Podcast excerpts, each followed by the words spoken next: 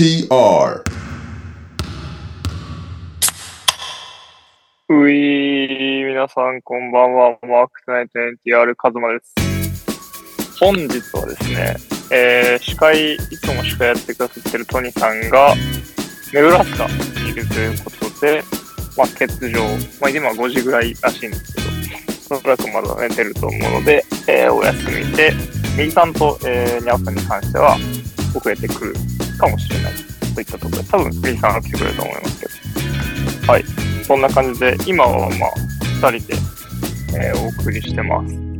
そして、トニさん不在のタイミングではあるんですが、本日、ラブドリが発売になっていると思いますが、はい過去一の敵であると噂のレオドリ。い はい。や、あ後れで、、後で語りますか、じゃそうですね。ちょっと話増えればと思います。あ。はい。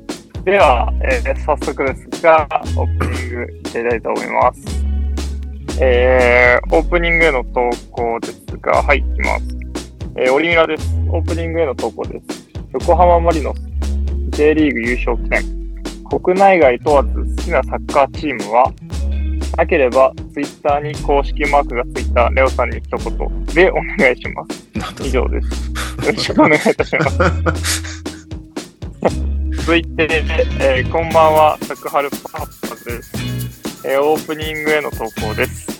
NBA の各チームがおおよそ10試合ほど消化したと思いますが、我らニューヨークニックスは優勝を狙うチームとコンテンダーチームの対戦からスターパワー不足を痛感しています。ここから、えー RJ が覚醒してくれると信じています。そこで現在自分に欲しいスターパワーでお願いします。続いて、お疲れ様です。平井大輔です。今日発売のエアジョーダン7トロフィールーム買えなくて悲しい気持ちを、気持ちでこれを書いています。なので、オープニングは買いたかったのに買えなかったエピソードでお願いします。えー、もう2つですね、えー収録お疲れ様です。ランバー LL です。オープニングへの投稿、ラルオープニングへの投稿です。大城編集長5年間お疲れ様でした。今はネブラスカですよね。お題は今までで思い出に残る雑誌でお願いします。今後とも編集長を応援しています。過去に見られた編集長ですね。はい。最後です。えーお疲れ様でした。バッチです。オープニングへの投稿です。最近使い始めた電子決済でお願いします。何それ以上ですが、もう一回おさらいすると、えー国内外問わず好きなサッカーチーム。なければ、えー、ツイッターの公式マークがついたレオさんに一言。で、二つ目が、自分に欲しいスターパワー。三つ目が、えー買いたかったのに買えなかったエピソード。四つ目が、えー今までで思い出に残る雑誌。で、最後が、最近使い始めた電子決済。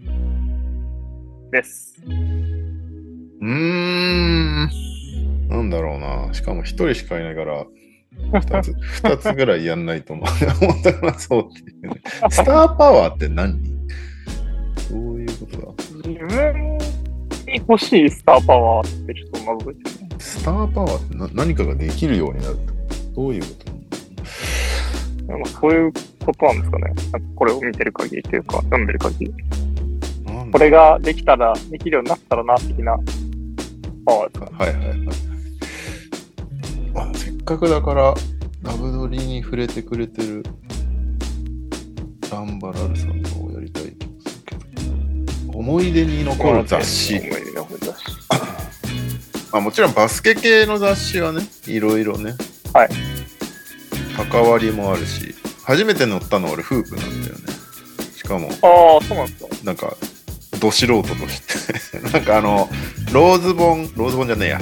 ローズが来日した時にさ、はいはいはい。あの、ツイッターやるからっつって追いかける人をやったんだけど、それでフープの柴田さんが、ちょっと話聞いてもいいですかみたいな感じで、写真撮ってくれて、ブルーズファンインジャパンさんみたいな感じでへえ乗ったんだよね。確か。それが多分ね、初めて。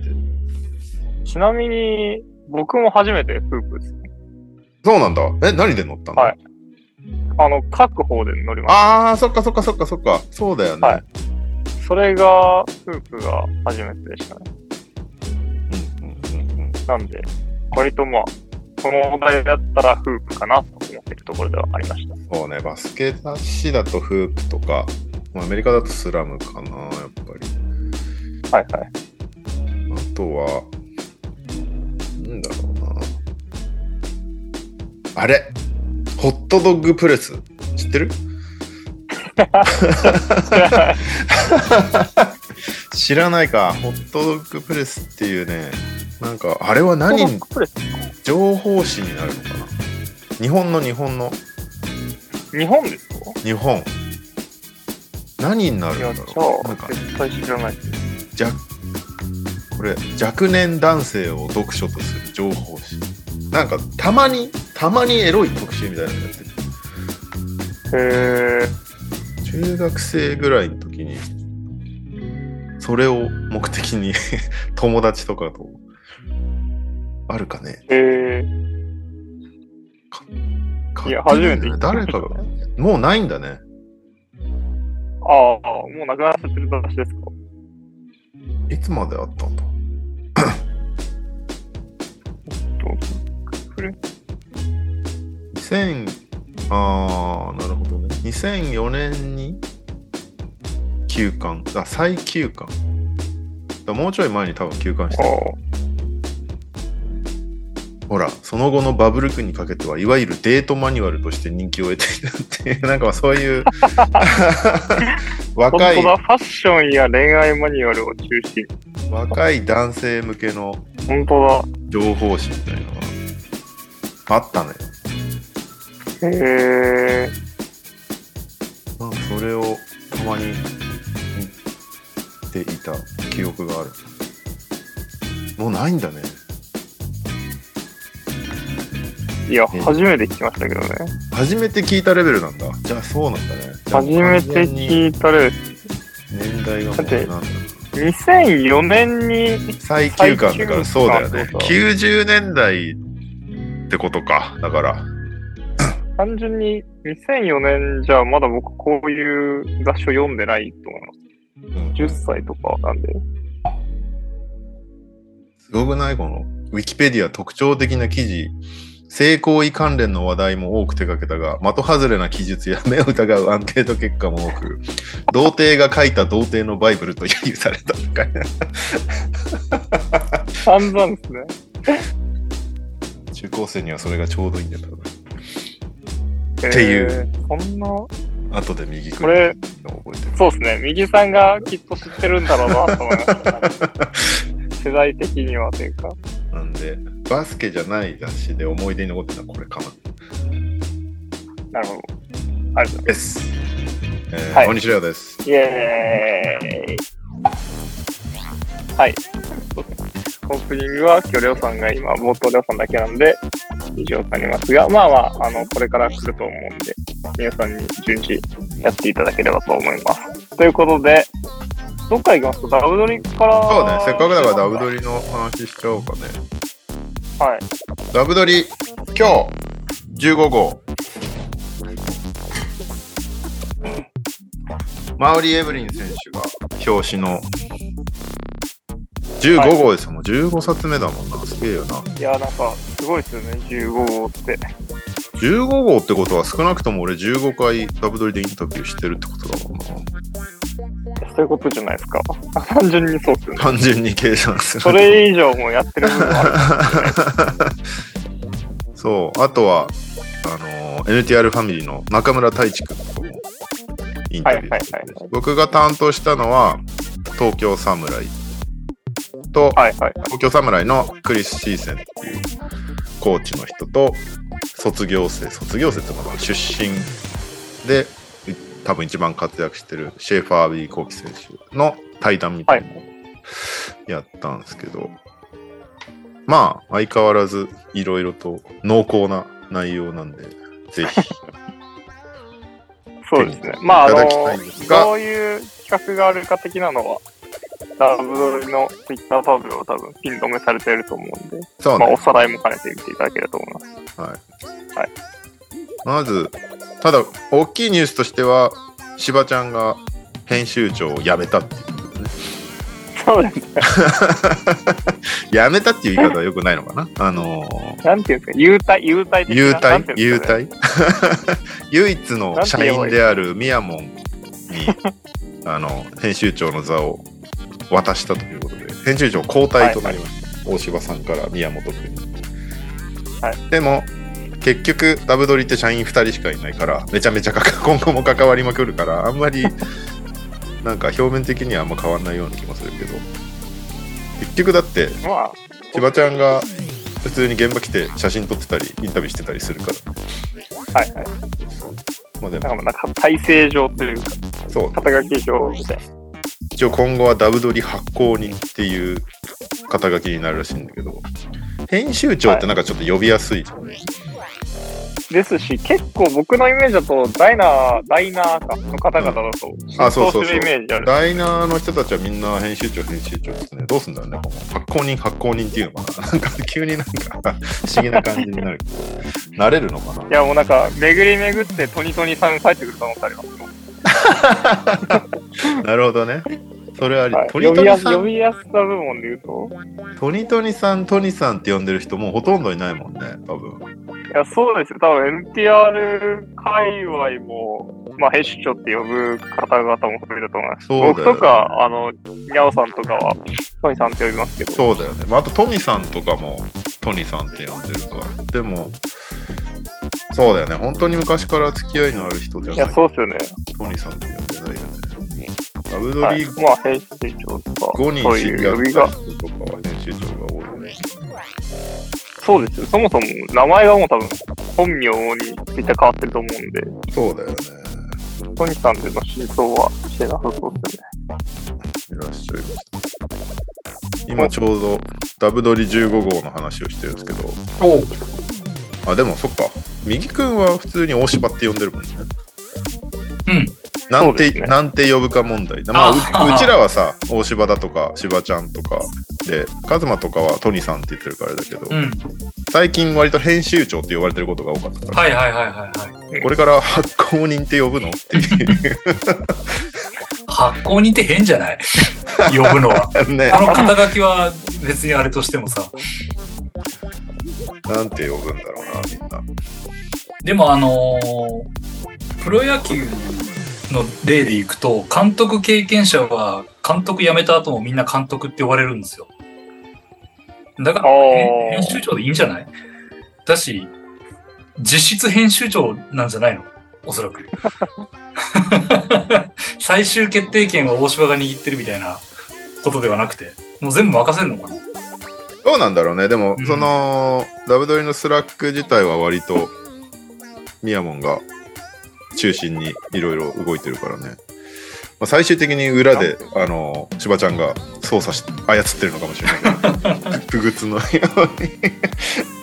まあ、プロ野球の世界には監督って呼ばれる人がいっぱいいるから、そうだようんね編。集長でいいし、多分。あれか、政治家を先生って呼ぶみたいな。ら、そうそうそうそう。辞めた後も。うん。まあ、もしくはボスとかね。あ、ボスね。あボスとかは分かりやすいですよね。うん確かに。もうビッグボスでいいじゃん、ビッグボス。あのビ、ッグバ本家が辞めたからさ、ビッグボスを。あ、確かに。ビッグボス。それをいただいちゃえば、なるほど。いいっすね。オープニングのお題は編集長の代わり呼び方ですか？あ、いやいや、オープニングはね、なんだっけ、思い出に残る雑誌。思い出に残る雑誌。思い出に残る雑誌。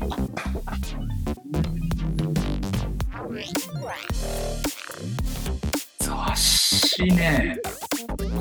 二人は何だったの？そう、俺はむしろ聞きたいんだけど、まあ、あの、バスケ的に言うと、うん。俺初めて乗ったのフープだったから、フープ。なんだけどこれは俺がもう一個バスケ関係じゃない雑誌を言ったらカズマは初めて聞きましたって言われて割とショックだったんですけど、はえーホットドッグプレス知っい。おおはいはてるよね？知ってるよね？い。もちろんもちろん。こんなスッと入ってくるもんなんですか？みんな読んでたんだよあのエロコーナーを目的にそう。あのー、四十八って特集とかあったのよ。うんそうそうへーなんか CG でね、四十八手を再現するみたいな。ははあ、これがツバメ返しっていうのかみたいな、なんかそんな感じで。僕がマイマイナーなマイノリティあ可能性ありますよね。いやでもさっきそのウィキで調べてたら結構早い段階に休刊しててうん。もう一回復活して2004年に再休刊って書いてあるから あの割と結構前にはなくなってたんだなっていううん。ショックでしたまあなんか若者の、若者向けの、なんか、カルチャー雑誌というか、なんかそんな感じだよね。そうだよねうん。そうそうそうそうえー、雑誌ね、まあちょっとじゃあ、は期待されてるだろうしっていうことで、お答えするとベラべっぴんですね。知ってる数のベラべっぴん。ベラベッピンは、なんか、多分誰、ベラベッピンみたいな名前の方誰かいましたよね。いたっけ？NTR リスナーさんで？違うかな。ベラベドバじゃゃなくて？ベラベドバか。デラベまで同じ。デラベドバはデラベッピンにリスペクトした上での名前なんでしょ？デラべっぴんでドバッとみたいな、そういう感じだよね。だからドバッと最悪だな NDL なんですね。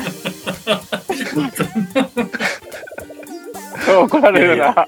すいません。これはダメだな。すいません。あのー、えで、も、なんか、うんそういうのでし聞いたことあったぐらいなんで、ちゃんとは知らないです。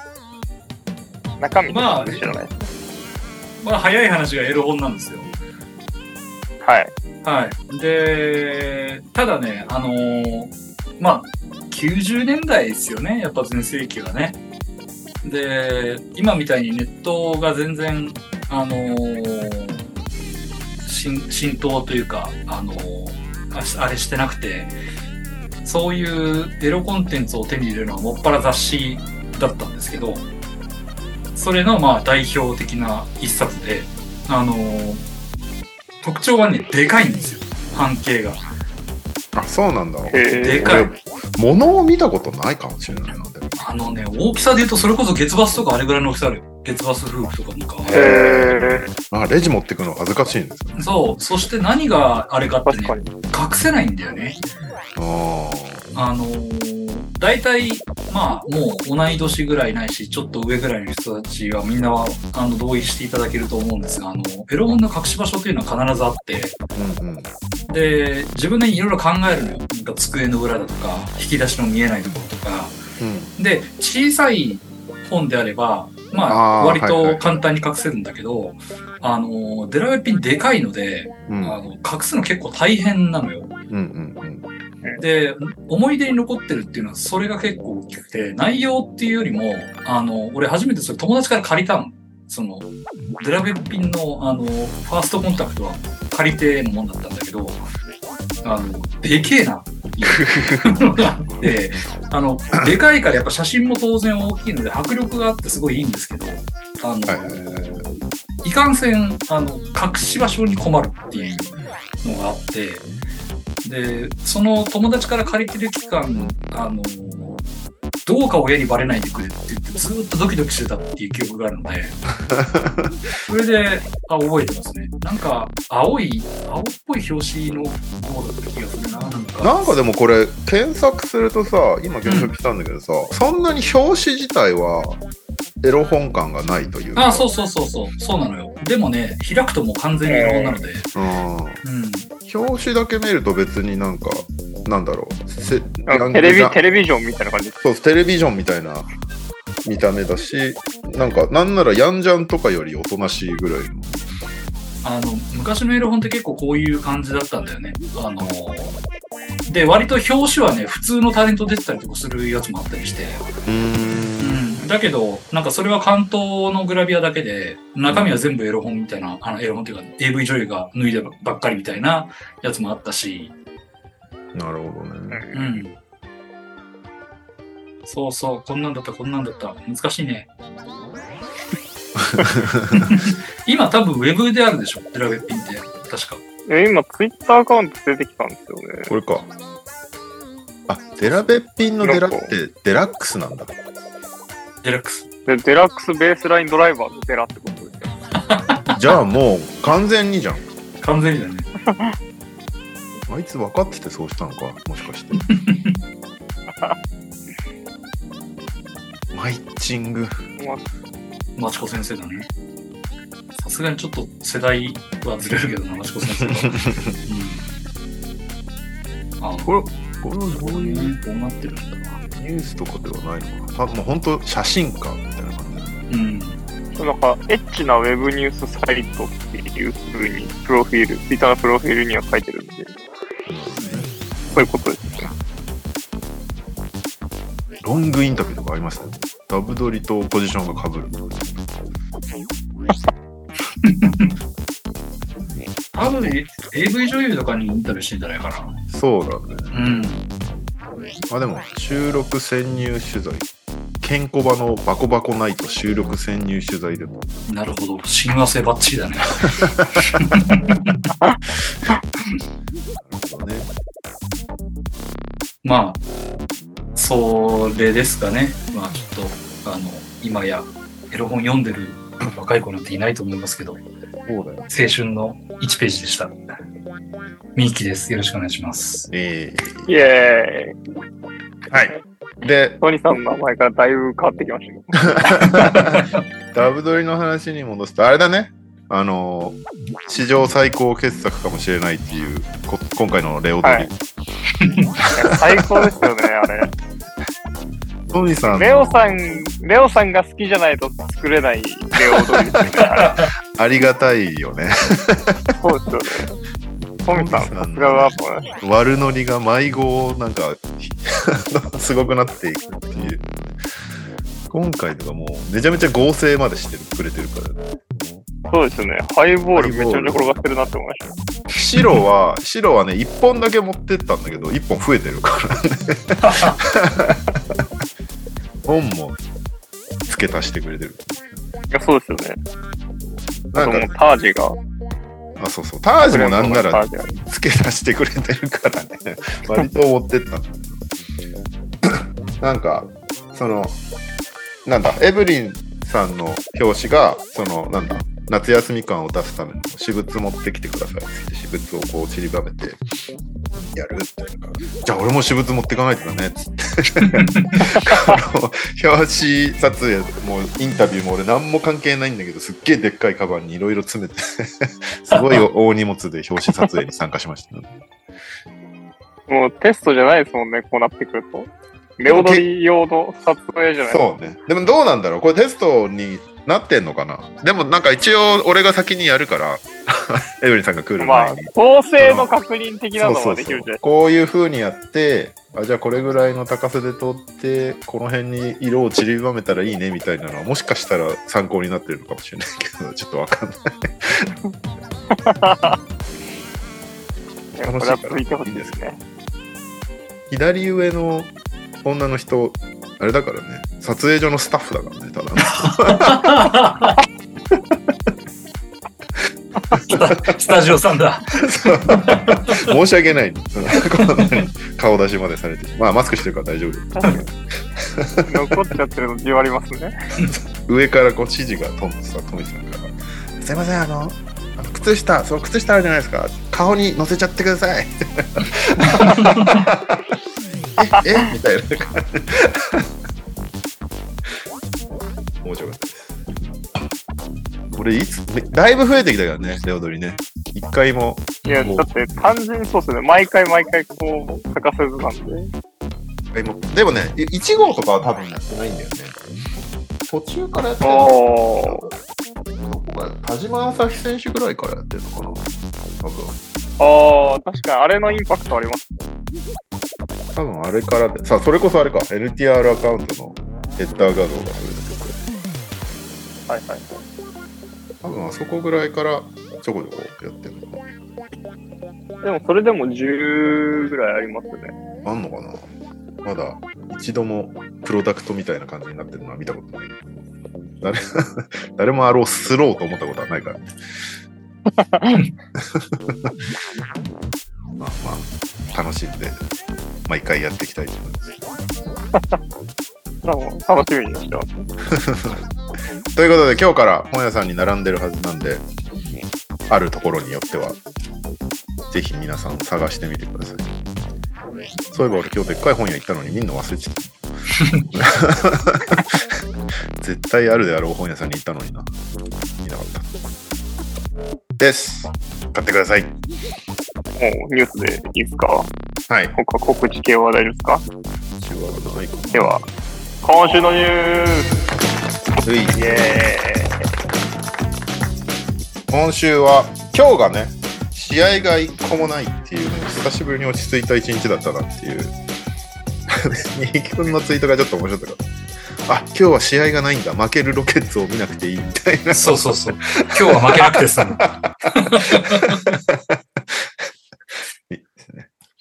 なぜなら、そう、今日、今日っていうか、アメリカ時間の8日が選挙だったんだよね。中間選挙みたいなやつで、その、なんだ、セネットとハウスだから、上院と会。下院うん。の選挙っていうの結構大きい選挙なんで、まあ、それにみんな行ってねっていうのを促すの、プラス会場が選挙場になってるところとかも多いから、それも含めて今日は一切試合をしませんっつって。で、昨日、むしろその前日は全30チームが試合をするっていう15試合。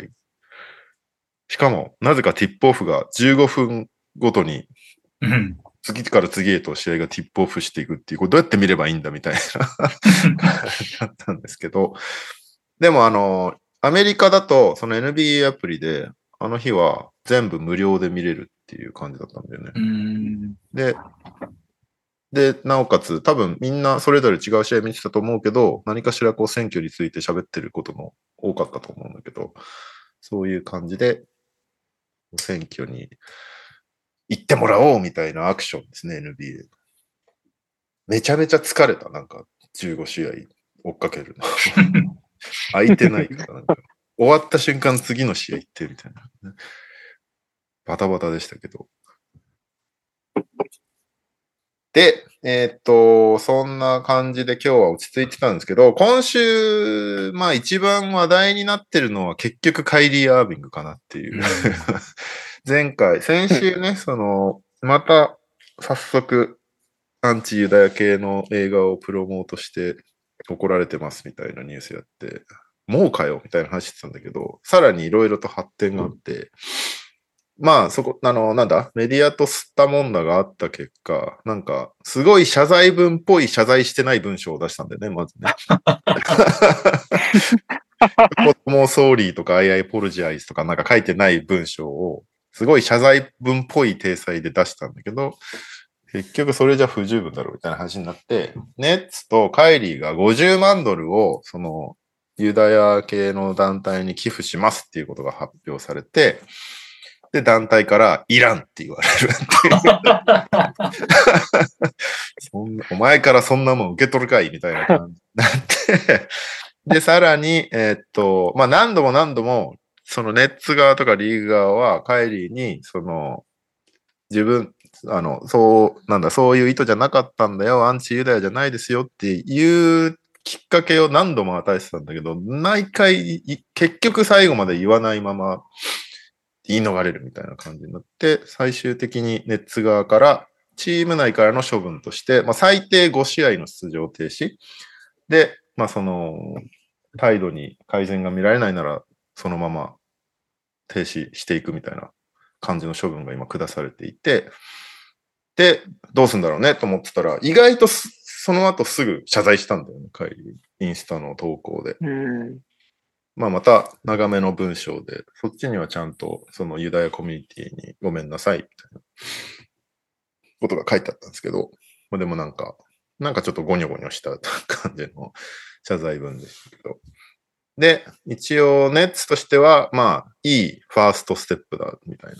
第一歩としては OK だけど、まだまだいろいろちゃんとクリアしないと出すわけにはいかないみたいなスタンスで、今日、アダム・シルバーもちょっと怒ってまして、シルバーとカイリーが今日面談したらしくて1時間ぐらい。それはなんか、生産的な面談でしたみたいなことが報じられてるんだけど、まあ何喋ったのかはまだ特に出てないから、わかんないけど。これでまた急にさ、シャムスとかオジがさ、こんなこと話してましたみたいなことをベラベラベラツイートし始めたら、なんかもう、お前ら何なんだって感じになるよ。いたのっていう。いや、ほんとそうっすよね。毎回思うけど、なんかそういうクローストのミーティングの内容が漏れてくるときにあの二人。で、一応ネッツが6個ステップを提案してんのね。これやったら帰ってきてみたいなことを。で、1個目が、その、なんだ ?10 月27日にその映画をプロモートするようなツイートをしたことを、えーまあ謝罪して、そのアンチユダヤじゃないですよっていうことを言うっていう。まあで、これは多分もうクリアしたってことでいいのかなで、2個目が、うんと、なんだ？あ、そうだ。その、まあ寄付するみたいな。でもこれは断られたからね。どうすんだろう。で、センシティビティトレーニングを受けるって、ネッツが作った。で、さらにネッツが作ったアンチセミティック、まだ反ユダヤ、うん、反ユダヤ、その、まあ、ヘイト系の、うんなんのどなんだろうな、これ。なんなんだろうな。まあ、反ユダヤ、ヘイト系のことが良くないんだよっていうことをちゃんとこう学ぶためのトレーニングみたいのを受けてくださいっていう。で、その、えーユダヤ系の団体の代表と、ブルックリンのそのユダヤ系のコミュニティのリーダーと面談をするみたいな。で、さらに、その1から5をやった結果、オーナーの状態にプレゼンをするみたいな。ことが提案されてんだけど、なんかこれはこれで、結構周りからちょっとやりすぎじゃない？それみたいなことは言われてた。パワハラみたいな感じそうそうそう。なんか、それはちょっとなんか人間としてもうちょっと扱えよみたいな感じの声も上がり始めてるから、なんか、全然うまく処理できてないんだけど、この問題って。どうするつもりなんだろうみたいな感じですけど。しばらく、とりあえず3試合はもう出場停止処分をクリアしてる。あと、最短で戻ってくるのはあと2試合欠場してからってことなんだけど、どうなんだろうね。なんか、カイリーも割と頑固だから、どうしたいのかわかんないけど。で、ナイキは彼との契約を今停止してて、今後出る予定だった新シグネチャーシューズの販売も今キャンセルされたっていう感じになってんだよね。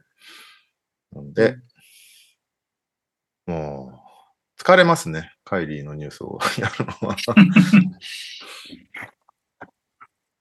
そう。で、なんか、なんか俺がいつも疑問に思うのは、カイリーとか、まあ、KD もそうだったんだけど、聞かれて、いや、なんか、もういいよ、そういうの。なんかバスケの質問してくれよ、みたいなこと言うんだけど、いや、お前が言うから、そういう質問されるんでしょ。なんか、もっと、俺はただバスケがしたいだけなんだ、みたいなことを言うんだけど、ね、問題を作ってるのは自分なんだから、そこは聞かれたら答えてほしいけどなっていう感じはするけどね。なんか、ダブスタよね、基本的に。なんかしらこう、選手側がさ、主張とかをしようとするとさ、僕らはバスケットボール選手である前に一人の人間なんだみたいなこと言って主張するじゃん。でそれはそれで当然だからいいと思うんだけど、だったらこう、そういう問題が起きた時に質問された時に、いや、バスケさせた、バスケの質問だけしてくれよっていうのはちょっとおかしいよなっていうのはちょっと思う。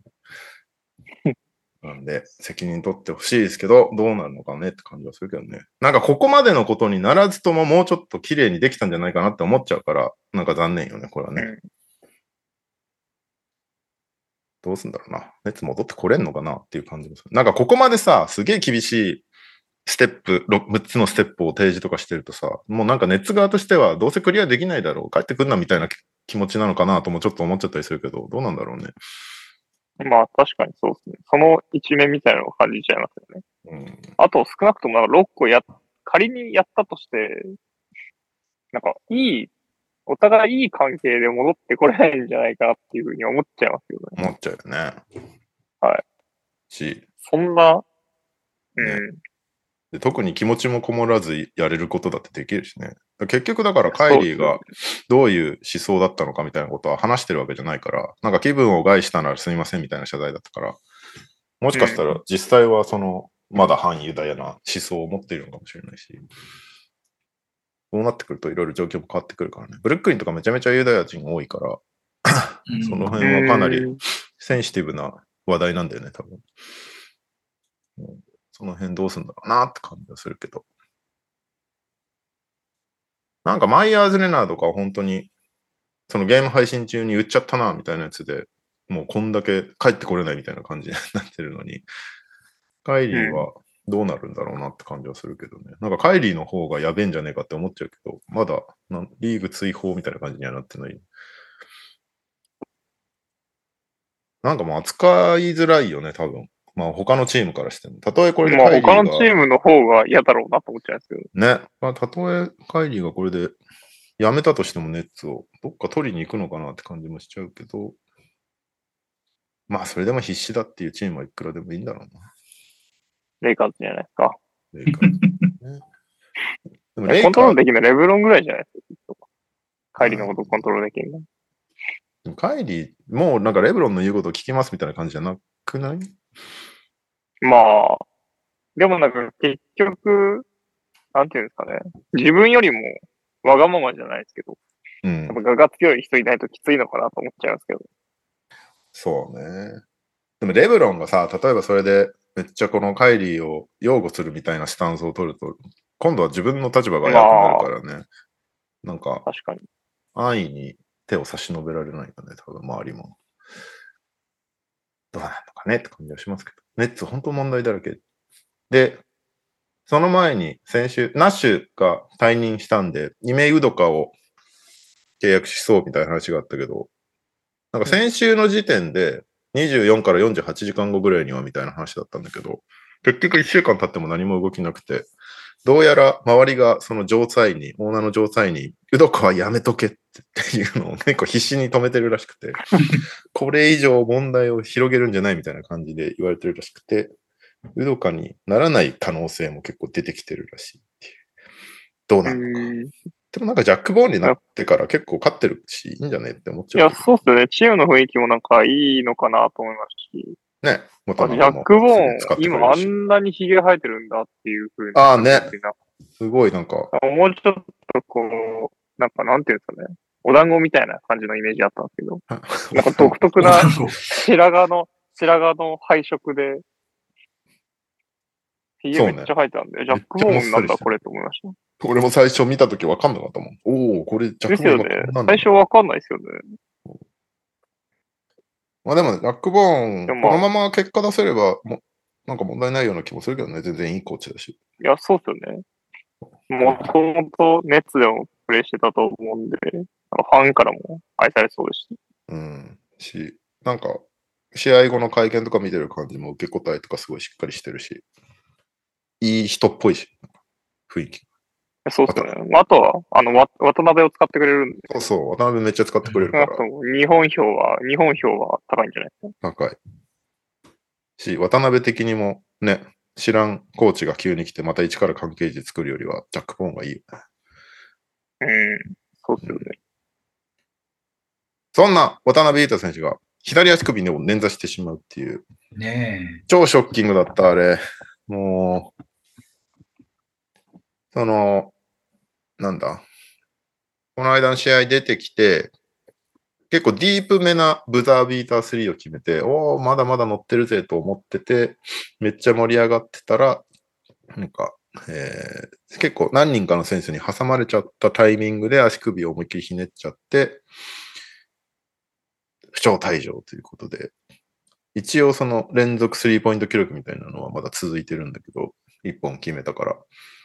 でもなんうんか、最初、アキレス腱かなって思っちゃって、俺、見てたとき。うん。なんか、ひねった瞬間が見えなかったのよ。うん。で、なんだなんだと思って巻き戻ししてみても、なんか、密集しすぎてて、ちゃんと見えなくて、すげえ心配してたんだけど、なんか次のセグメントで別のアングルからのスローで見ると、あ、ひねった瞬間があったっていうのが見えたんで、まあ、本人もただの捻挫なんですぐ帰ってきますみたいなこと言ってたから、よかったって感じではあるけど、ラプターズの時もね、なんかちょっと怪我でちょっと離脱してから戻ってきたら、たプレイタイムもなんか全然なくなっちゃっててみたいなことがあったから、そこだけがちょっと心配だよね。ネッツって怪我人が多いから、渡辺が戻ってくる頃には、そっちの他の怪我人が戻ってきて、割とうまく回ってますみたいな状況になってる可能性もあったりするから、すごいね。常に、常に障壁が現れるね、渡辺の前に。いや、ほんとそうっすよね。ネッツ、あとまあ、単純に若手も多いと思うんで、そのタイミングで乗ってたら、人を使い続けると思いますし、うん。なんか、良くも悪くも、安定して力を発揮してくれてるような、今シーズンの活躍だと思うんで、そうなんか無理に使われなくなっちゃうかもしれないですよね。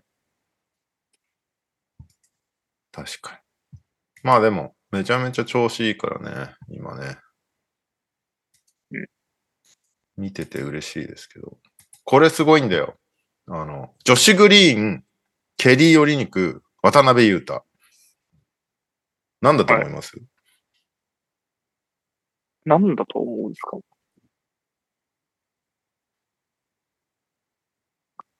ヘッドバンドが似合わない。スリーポイント成功率ランキング。すごいね。へー1位女子グリーンの66.7%。いやめちゃくちゃ売れてるすごケリー・ヨリニク58.8%。で、3位が3人いて、渡辺、イングラム、あとボストンのサムハウザーが54.5%。3位です。うんめちゃくちゃだよ。い。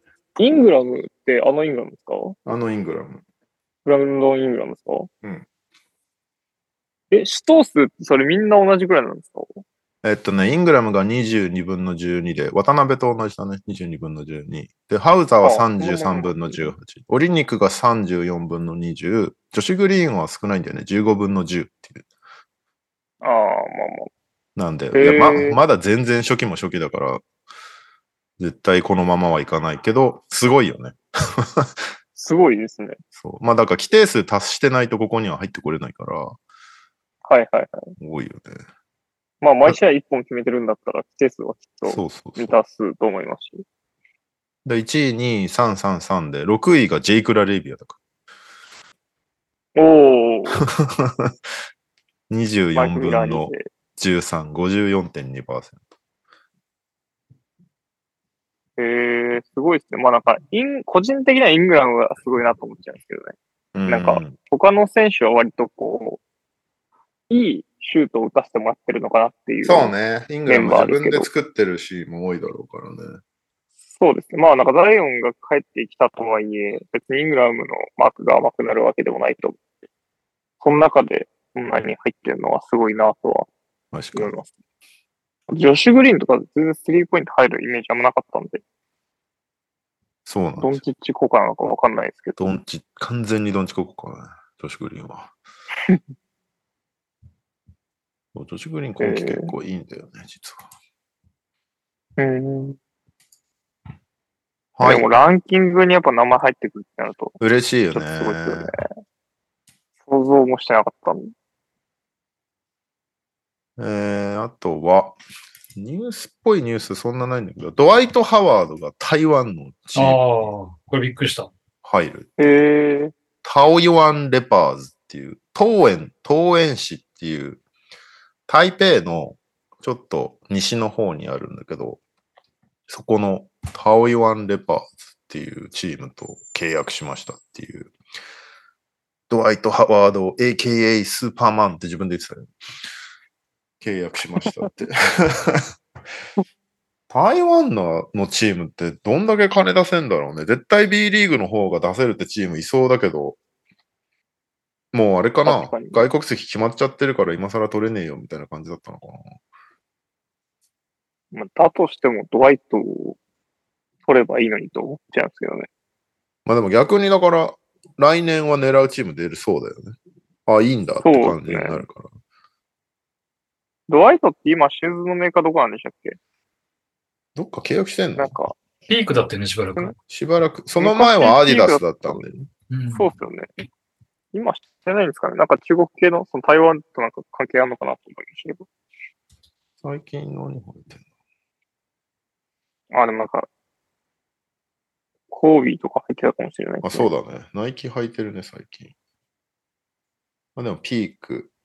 リーボックも履いてんの。なんかいろいろ入ってんな。フリーエージェントだな、これは。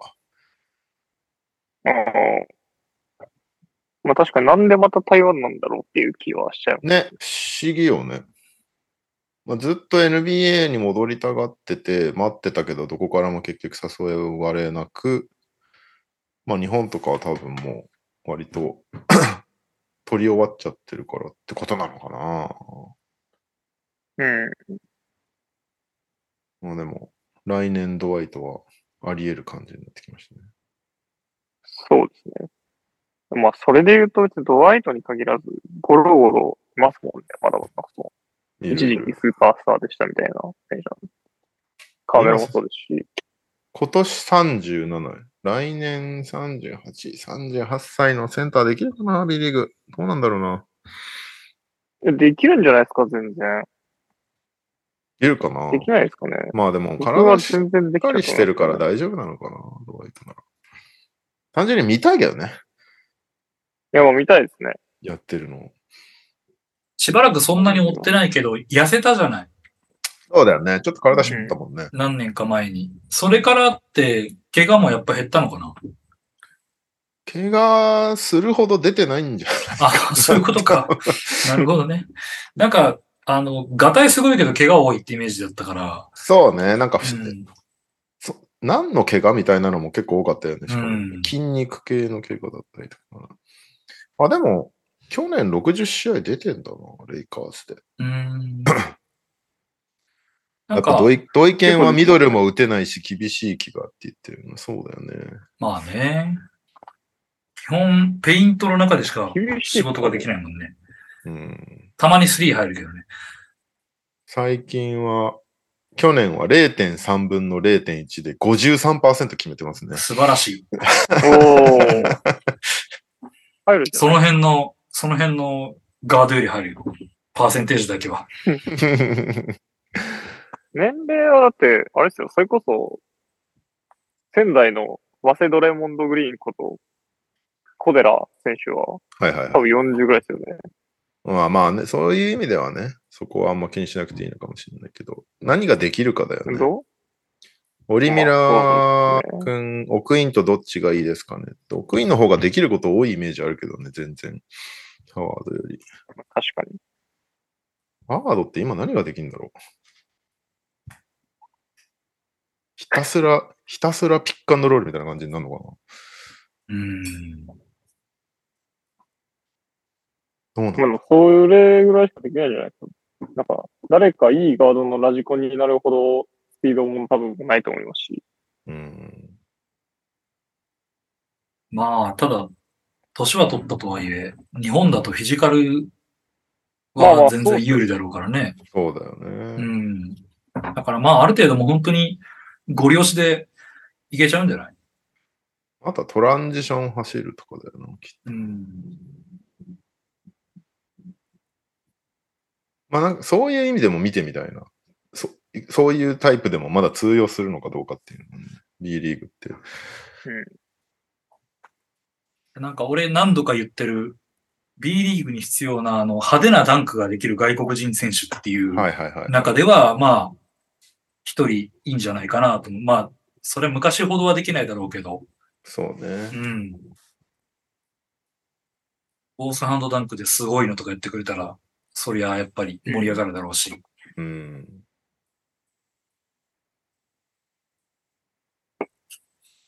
まあ、そうね。台湾リーグでどれぐらいできるかによって日本もどうするかみたいなことになるのかな。もうあんじゃない？そそれは見極めようとする。その日本のスカウト側は、でもスカウトしやすいよね。なんか基準がうん作りやすいというか、まあ台湾のリーグのレベルが申し訳ないことに全くわからないんだけど、まあ、台湾での年俸とプレーの内容を比べて、あこれだったら、みたいなことなんだろうね。そうだね。それなら出せるなって、それに見合うものなのかな、みたいなうんの。ちょっとこれじゃ高えなのかもしれないし。うんうん。し、プレー見てみあと、あと、その台湾でプレーしてる時のやる気度みたいなの？なんか、うんあすげえ手抜いてプレーしてんなって感じになったら B リーグもちょっと嫌だなってなっちゃうかもね。チーム側としては。確かに。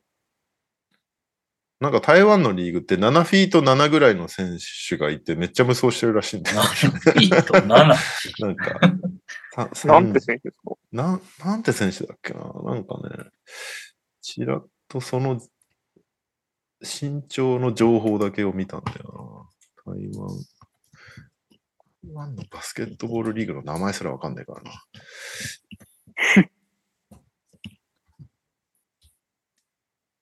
P リーグっていうんだ。P、P ですか？P。P、P って何？パーキングの P。わかんない。パーキングなの？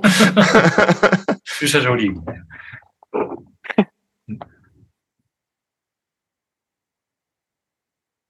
あ、シムブラーいるんだ。あの、インド人。あのー、あれですよ、ネットフリックスかなんかの作品にも。あ、そうそうそうそうそう、キングスにいた。えー、彼でできるんだったらドワイトできるんじゃない？ですかそうね。まあでも29歳だよ、彼は。さすがになんかスキルはドワイトの方がありそうな気しますけどね。そうね。でもあれか、7フィート7、7フィート5か、それらは。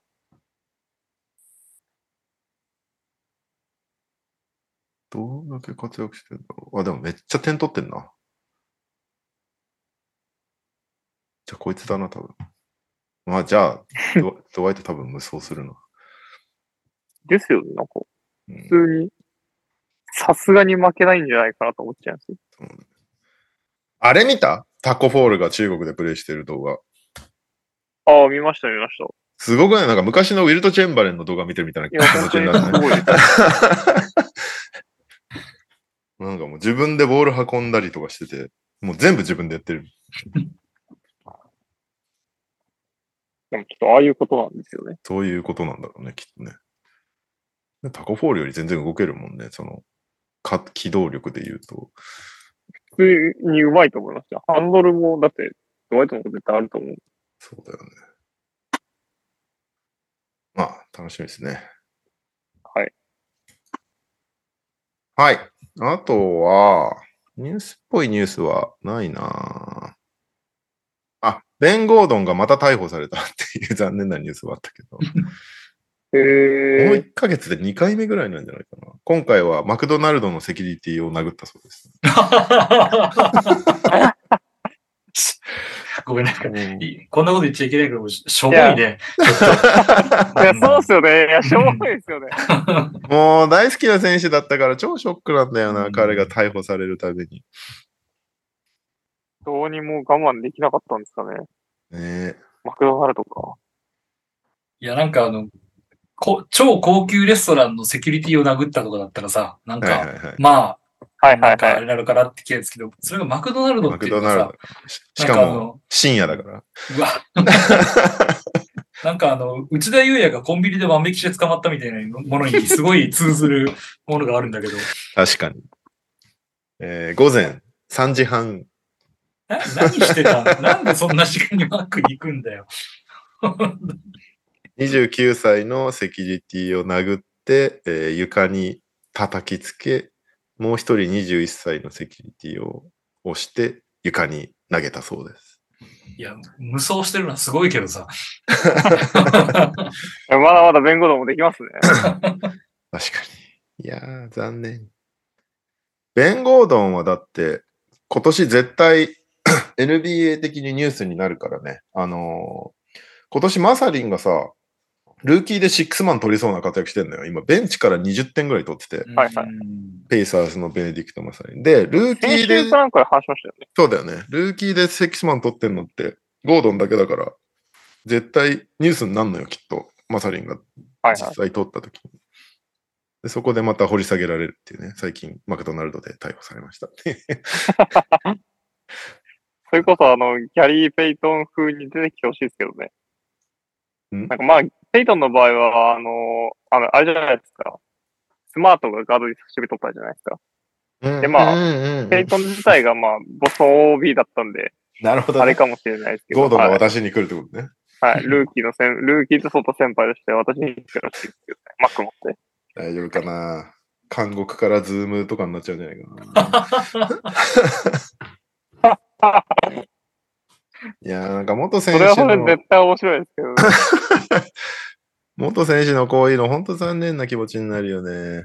ベン・ゴードンにしろ、あの、デロンテとかに、デロンテ・ウエストとかにしろ、そうですね。なんとかしてくれい。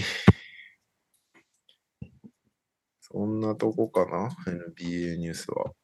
あとなんか、はいグリズリーズ的に喋っときたいところ、ロケツ的に喋っときたいところあります？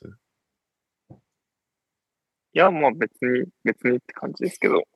ロクトン星がが G リーグで頑張ってるよね。デビューしました。24得点ぐらい取ってますね。まあまあ、さすがにやってくれるだろうなとは思ってましたけど。さすがにで G リ。いや、本当にそう思っちゃいますね。まあまあ、当然なんで、このまま頑張ってもらえればと思います。なんやかんやでグリズリーズも勝ち越してるんで、7勝4敗とか3敗とかなんで、まあこのまま勝ってくれればなって感じですね。うん。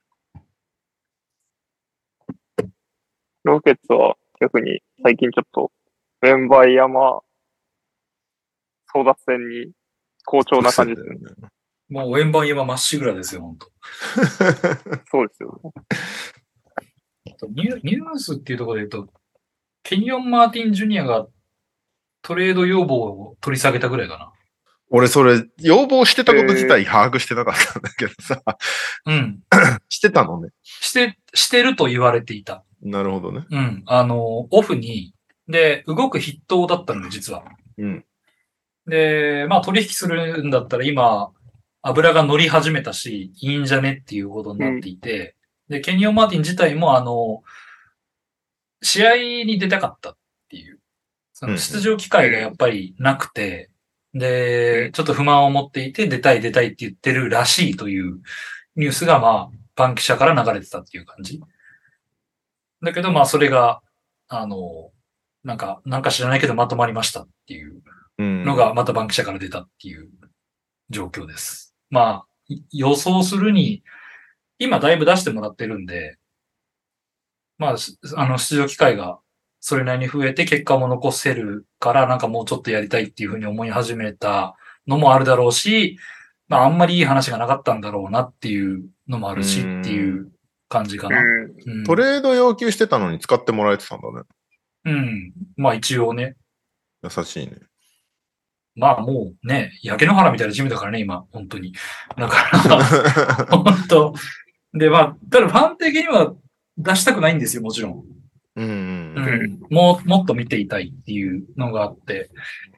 まあ今年また、なんか良くなってきたし、なんかチームもそれで丸く収まるんだったらいいかねっていう感じかな。ううんん、今は、ファン界隈ではとにかくヘッドコーチはこれでいいのか問題がずっとホットな話題ですね。ああ、そうなんだ。そういう感じになってるんだね。サイラスはやばいっていう感じに今なってきてる。え、そんなタンク知ってるのに、そんな話になるの？ああ、うんあれか。エリック・ゴードンばっか使うんじゃねえよっていう話まあ、それもそうだし、あのータンクコマンダーとして有能すぎるっていう ことになっていてあのなるほどね。ちょっと、まあでも確かに勝てる兆しがあんまりですよね。仮にタンクしてて、来年いい選手取りました。一人入ったところで、じゃあ勝てるようになるかっていうのが、ちょっと見えづらいのかなとは思っちゃいますよね。そうそうそう。なんかね、最近っていうか、まあ、この10試合ぐらい、しあのー完璧にやられたなっていう試合って実はあんまりなくて、うん。あの、バックスにはちょっともう、ヤニスにはもう、い手も足も出なかったし、あと、メンフィスにもジャムラントにボコボコにされたっていうのがあったけど、うん。あのー他はまあ、それなりに戦えてたんですよ。うん。うん。だいたい3クォーターぐらいまでは。でもなんかその4クォーターになって相手がギアを切り替えたり、あと、あの、土壇場で、ちょっとここ勝ち切らないといけないね、みたいな時に全然そのオフェンスがデザインできなかったり、っていう、なんでこの時間でこの攻め方みたいなのが結構あったりして、で、それはもしかしたら選手が暴走してるのかもしれないけど、でも、だとしてもヘッドコーチの責任じゃないそしたら。なんうか、ん。ちゃんと言うこと聞かせられないっていうかさ、あの、チームに方針を浸透させられないっていう。で、それが指示通りなんだったらなおさらひどいしっていうことで、うん。なんかちょっとこれ負けにいってるよねっていう感じが していて、あと、何度か話題にしましたけど、ニックスを重用する意味不明さっていうのがずっとああ、デイシン・ニックスね。そう。なんでここでニックス出すかねっていうのを、あの、ファンが、ニックスてんてんてんみたいなツイートをみんなしてるのがあって、なんかまあそういう、なんかその采配の、あの、不透明さというかさ、なんかそれが今、こ最近はそれがロケッツ的にはホットな話題っていう感じです。でもあんまりそう、期待を感じさせるコーチだと、あの、ユタジャズみたいなことになっちゃうから。そうね。そう、だから、なんかね、タンクすると見せかけてやらないチームもあるし、まあね、かたやオーランドマジックさんみたいにあんなもうドラフト1位大成功でしたね、負けてますみたいななんかもう本当気持ちいいチームもあるし、タンクっていろいろあるんだねっていう感じがするよね。うんなんかこんなにバンケロでしか攻めさせないかねみたいなバスケ言ってるけどね。いや、はそうっすよね。本当に。ワグナーとかいい選手なんだからね。うんもっとうまく絡めればいいのにね。まあでも、この間はジェイレン・サグスが無双するみたいな試合やったけど。あったね。なんか、まあ、裏天王山はロケッツが勝たせていただいて、すごいよ。はい。仲良く2勝8敗になりましたけど。昨日さ、その、あの、NBA ジャパンに毎週更新してるパワーランキングの翻訳記事を上げたんだけどさ、まあ、30位は、えっ、と、先週と変わらずヒューストン・ロケッツさんなんですけど、ありがとうございます。そこの一段落目が結構衝撃的で、読みますけど、はい。今季100本以上のフィールドゴールシュートを記録している選手は87人いますと。はい。で、その87人のうち、ケビン・ポーター・ジュニア、ジェイレン・グリーン、ジャバリス・スミス・ジュニアの effective field goal percent は、それぞれ81位、82位、87位だっていう。すごくない？すごい ?40、ね KPJ が45.2%、ジェイレン・グリーが45.1%、ジャバリ・スミスが38.6%。これフィールドゴールじゃないからね。EFG だからね。うんいやいすやいやごいですね。すごくない ?81、82、87位。すごいなもうなんか地べた張り付くばってる感がすごいね。すごいよな KPJ とか、ジェイレン・グリーンとか2年目でもっと飛躍するのかと思ってたけどな。変わってないね、なんかあんまりね。まあ数字自体は良くなってんだけどね。うー。うんん。あの、 traditional stats っていうのかな。なんかその、ああ、はいはいはい。うん。それ自体はいいんだけど、なんかその、まあ、まあじゃあ、打ちまくって外しまくってもいるっていう話なのか。そうそうそうそう。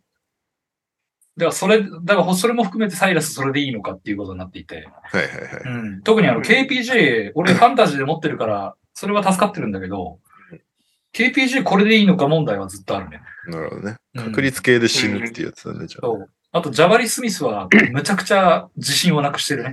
ねえ、ちょっとし、もっと、ね、表情があれですよね。そう、あの、もともと自信なさそうな表情だから、なおさら自信なさそうに見えるっていう。うん、やっぱ、こあんだけさ、1位で行く、1位で行くって言われたのが3位だったことが結構まだ引きずってんじゃないの？うーん、ねえ、なんか、それでこの間バンケロ相手にファールアウトして、あ、ファールというか、ファールトラブルで、あっという間に引っ込んじゃって、でもバンケロが、あの、存在感出してて、みたいな。うん。うんいやいやー頑張ってほしいんですけどー、ね。ですね。そうですか、そんなにひどいですか。ちょっと衝撃的で笑っちゃいました。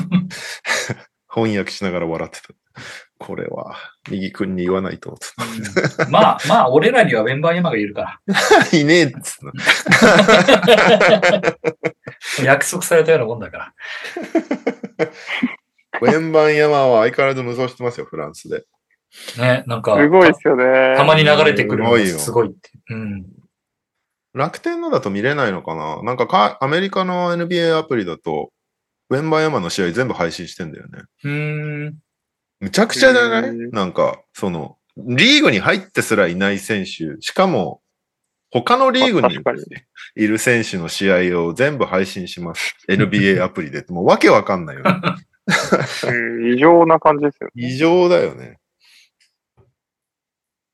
すごいこと。まあ、それぐらい注目されてる選手ってことだからな。はい。NBA ニュースそんなもんかな。投稿はないよね、多分ね。NBA の投稿はないですね。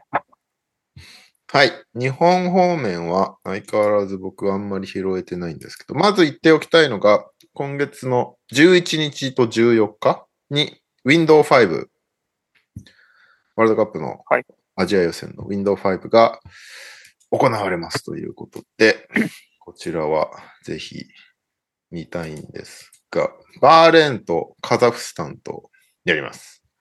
で、メンバー読み上げると、アキチェンバース、我らがルーク・エヴァンス、えー、須田雄太郎、張本天傑、富樫勇樹うん、ベンドラメレオ、コー・フリッピン、えー、ダブドリでインタビューしました。シェファービー・コキ、えー、吉井宏隆、テーブス海、井上総一郎、河村勇輝ということで、割とメンバーが固まってきたな感はあるよね。この渡辺とかがいない時のメンバーが。井上使われない問題は引き続き解決しなそうだけど、この感じだと。で、えー、11日、金曜日の25時だから、12日の午前1時かな？に、バーレーン戦、BS 朝日でライブ放送、もしくは DAZN。で、11月14日月曜日の夜11時からカザフスタン。えー、テレビは、録画放送って書いてあるな。BS 日テレ。ライブは DAZN のみなのかなじゃあこれは。という感じで。まあ、あんまりね、もう勝敗が関係ないから、こう、なんか、応援しようぜみたいな感じにならないっていう盛り上がらなさはちょっとあるんだけど、開催地になるとこの問題が出てくるのはちょっと嫌だね。まあでも、代表の仕上がりはやっぱり気になるからね。しかもその、リーグ中だからさ、一個の課題なわけじゃん。そのリーグやりながら代表の全然違うプレイスタイルでどんだけできんのかみたいなのが注目されるポイントだとは思いますけど。あれだね、比江島がおらんね。比江島、怪我かなんかしませんでしたっけ？コンディション不良を理由に合宿を途中離脱って書いてあるの？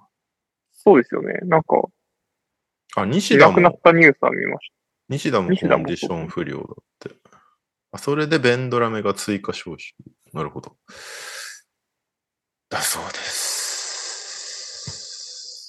はい。あた。とはコンディショ、ン不良が何なのかわかんないですけど。ね、コンディション不良って謎だけど。あとは、B リーグのオールスター投票が始まったのかな？おそらく。始まってるんじゃないですかね。なんかタイムラインでよく見ます、ね。ちょっと、今日はまるで準備ができてないんだよね。今度、また番組で投票するか。まあ、投票しなきゃいけない選手何人か、あの、ゆかりがある選手いると思うんで。ダブドリそうね。そうね。太一くんとかね。仙台系、仙台周りとかね。ルークもそうですし。ルークもそうだ。あとは、こちら。えー、柴ちゃん案件でもありますけど、富永くんがネブラスカ大デビュー戦で19得点ってめっちゃ活躍するっていうね、素晴らしいうん。昨日 NBA の試合が15試合っていうカオスの中、NCWA も開幕っていうことで、すごい本当にむちゃくちゃだったんだけど、まあなんか日本人選手も2人いるし、NBA は。で、NCWA も今年は日本人いっぱいいて、あの、イブ君とかね。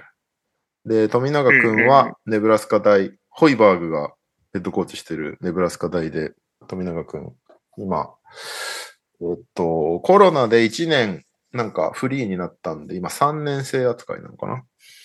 で、今日、今日じゃねえや、この間デビュー戦でベンチからだったんですけど、19得点ってめっちゃ活躍してましたね。3に。3だけじゃなくてドライブ、トップからドライブとかもしてて、よかったですね。で、早速、現地に取材に行っている柴ちゃんが、インタビュー？インタビュー記事をあのスポーティングニュースの方に載せてくれてるので、ぜひ読んでください。ホイバーグに時差ボケの心配されてた。社会 書いてありますね、最後の。いいやつ、ホイバーグ。です。あとは、リスナーさんにお任せします。はい。じゃあ、投稿に行きますが、えー、日本方面しますね。2個ぐらい来てましたね。えーと、はい、お待ちしました。1個目いきますね。ニュースへの投稿、オリミラです。今週の大学バスケの投稿です。大学バスケのリーグ戦が終了しました。えー優勝は22勝4敗で白鴎大でした。えー以下順位となりますが、2位選手、3位東海、4位大東、5位日大、6位筑波、7位中央、8位日体、9位近大、10位拓大、11位明治、12位早稲田、13位国士、14位青学。東海は、えー大倉、八村、佐原なスター選手が卒業し、えー河村を抜け、新入生もそこまでいい選手を取っていたわけではないと言われた中で、堂々の3位という結果は評価に値すると思います。で、下位に2チームが、え2部降格になるため、国士舘、青学が来年2部です。えー次はインカレになるので、まだまだ続く大学バスケがこれからも楽しみですね。それでは皆さんにクイズです。第1問。今年のリーグ戦で得点ランキングが、えーコンゴロ・デイビッド君でした。1位がコンゴロ・デイビッド君でした。そのコンゴロ君の出身高校はどこでしょうか？ヒントはテーブス・ルカ君と同じ高校です。おう、どこでしょうか？報徳。正解です。ういさすがですね。ヒントがないと分かんなかったけど。第2問、選択問題です。そんな得点王のコンゴロですが、えー、が1位の得点王ですが、日本人選手が3人に、3位になってます。さて、次のうち誰でしょうか ?1 位、渡辺龍。2位、小川麻人。3位、伊藤春樹。4位、脇正人。ヒントは以前紹介しました。ありません。わかりません。いけますよ。頑張ればいけますよ。ええ以前紹渡辺介、亮が正人、伊藤春樹、ます。以前紹介した人なんて、だっけ？みんな紹介してくれてる気がしますよ。ねえ。し、なんとなく、何かしらで名前出てると思う。なんとなく名前いろんなとこで見るから、渡辺？渡渡辺辺龍選手でいいですか？いいかな正解です。あ、合ってた。素晴らしい。やったぜ。中からも外からも点が取れる渡辺選手ですね。なんかくれ。調子にながら。はい。わかりましたか？以上です。よろしくお願いいたします。ということで、大学方面は終わりで、次ですね。えー、お疲れ様です。ダブアツです。島根短歌を投稿します。再来週、米子に集合マスコット、仙台応援来てくれるかな。えー、11月の19日、20日で、鳥取県米子開催試合では、山陰両県のゆるキャラと J3 ガイナーレ鳥取のマスコットなど、これでもかと集合しております。おが忙しいところですが、仙台の応援で鳥取訪問をお待ちしております。過去知り合いのアテンド等あるので、簡単な挨拶になってしまうかもしれませんが、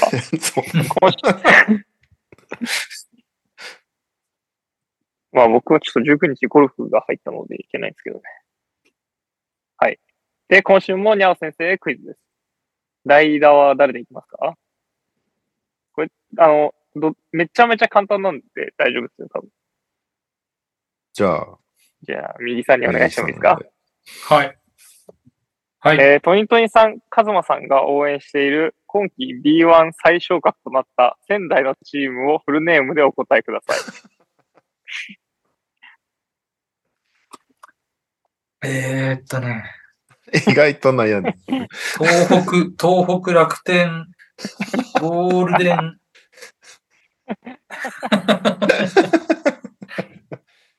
えー、仙台 89ers。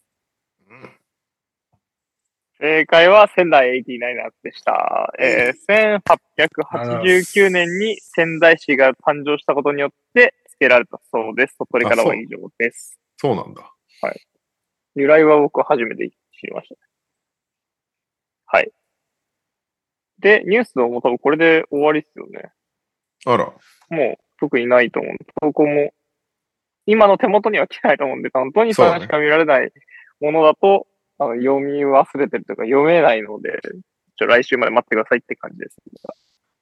そうですね。一旦来てるものは、はい。いくつかありそうだな、しばちゃんに。今ちょっとネブラスカに行っちゃってるんでね。そうね。うんメールが投稿ごと。投稿ごとネブラスカに行ってしまって、そろそろ起きてくるかな ?6 時ぐらいだと思うんだけど。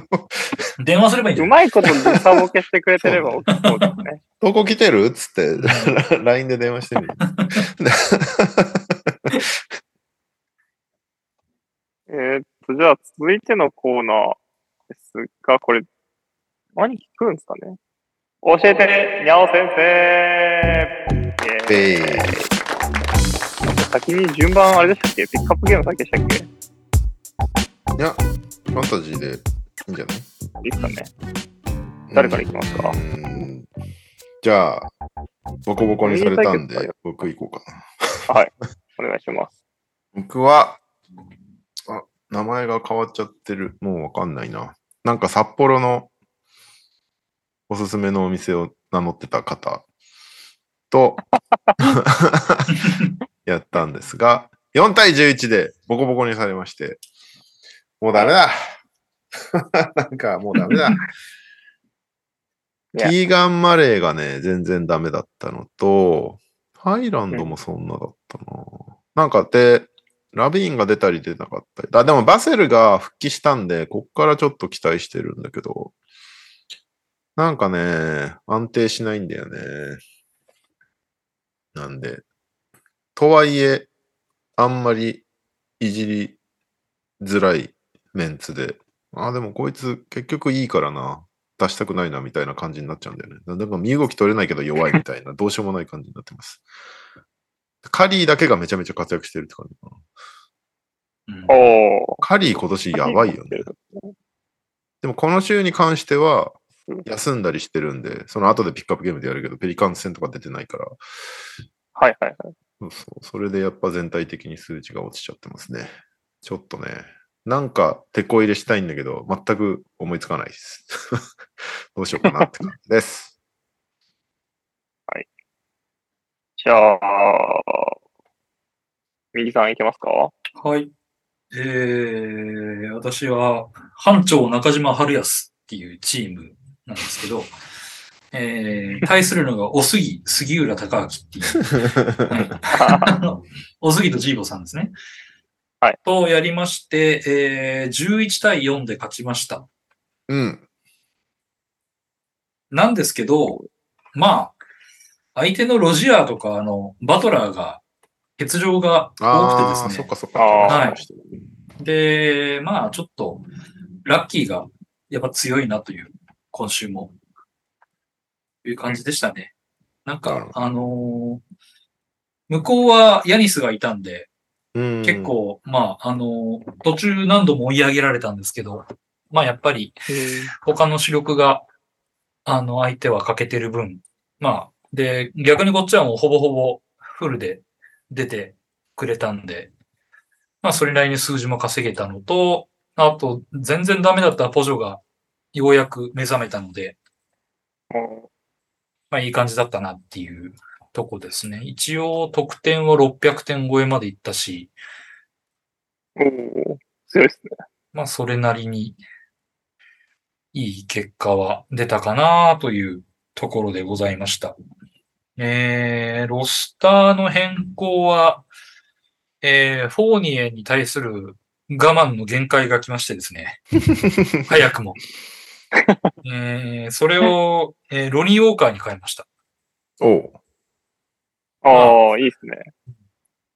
レイカーズで安定してスタメンで使われてるし、まあちょっと、あの、スタッツにばらつきはあるけど、フォーニエよりはマシだろうっていうところでうん、変えて、えー、っていう感じですかね。で、ちょっと一番最新で言うと、あの、ドートを入れてたんですけど、ドートも切って、えー、キャム・トーマスにしました。ええああ、あ、最近プレイタイム増えたもんね最近調子いいっ。すそうそうそう。あのーまあ、ニュースでもやったあの、カイリー騒動もあり、うん。うんうん、ちょっとプレイタイムが増えてきたのと、ちょっとトレンドにずっと上がり続けてて、ああ、みんな撮ってんだなっていうのがあったんで、ちょっとお試しでやってみようかなという感じですね。ドートは、うーん、シュート入んないね。ほんと。あ、そうだね。めっちゃ打つんだよね、しかもね。そう。あめっちゃ打ちますもんね、本当うに。ん。で、あの、タイムラインで七重さんのツイートを見て決意が決まりましたね。お？あの、道徳くんもう打つのやめてみたいな感じで。七重さんが言うならそうなんだろうと思って、あの、おさらばしました。最近、七重さんの悲痛な叫びがタイムラインに、シェイ以外の方っていうそうそうそうートがそうそう。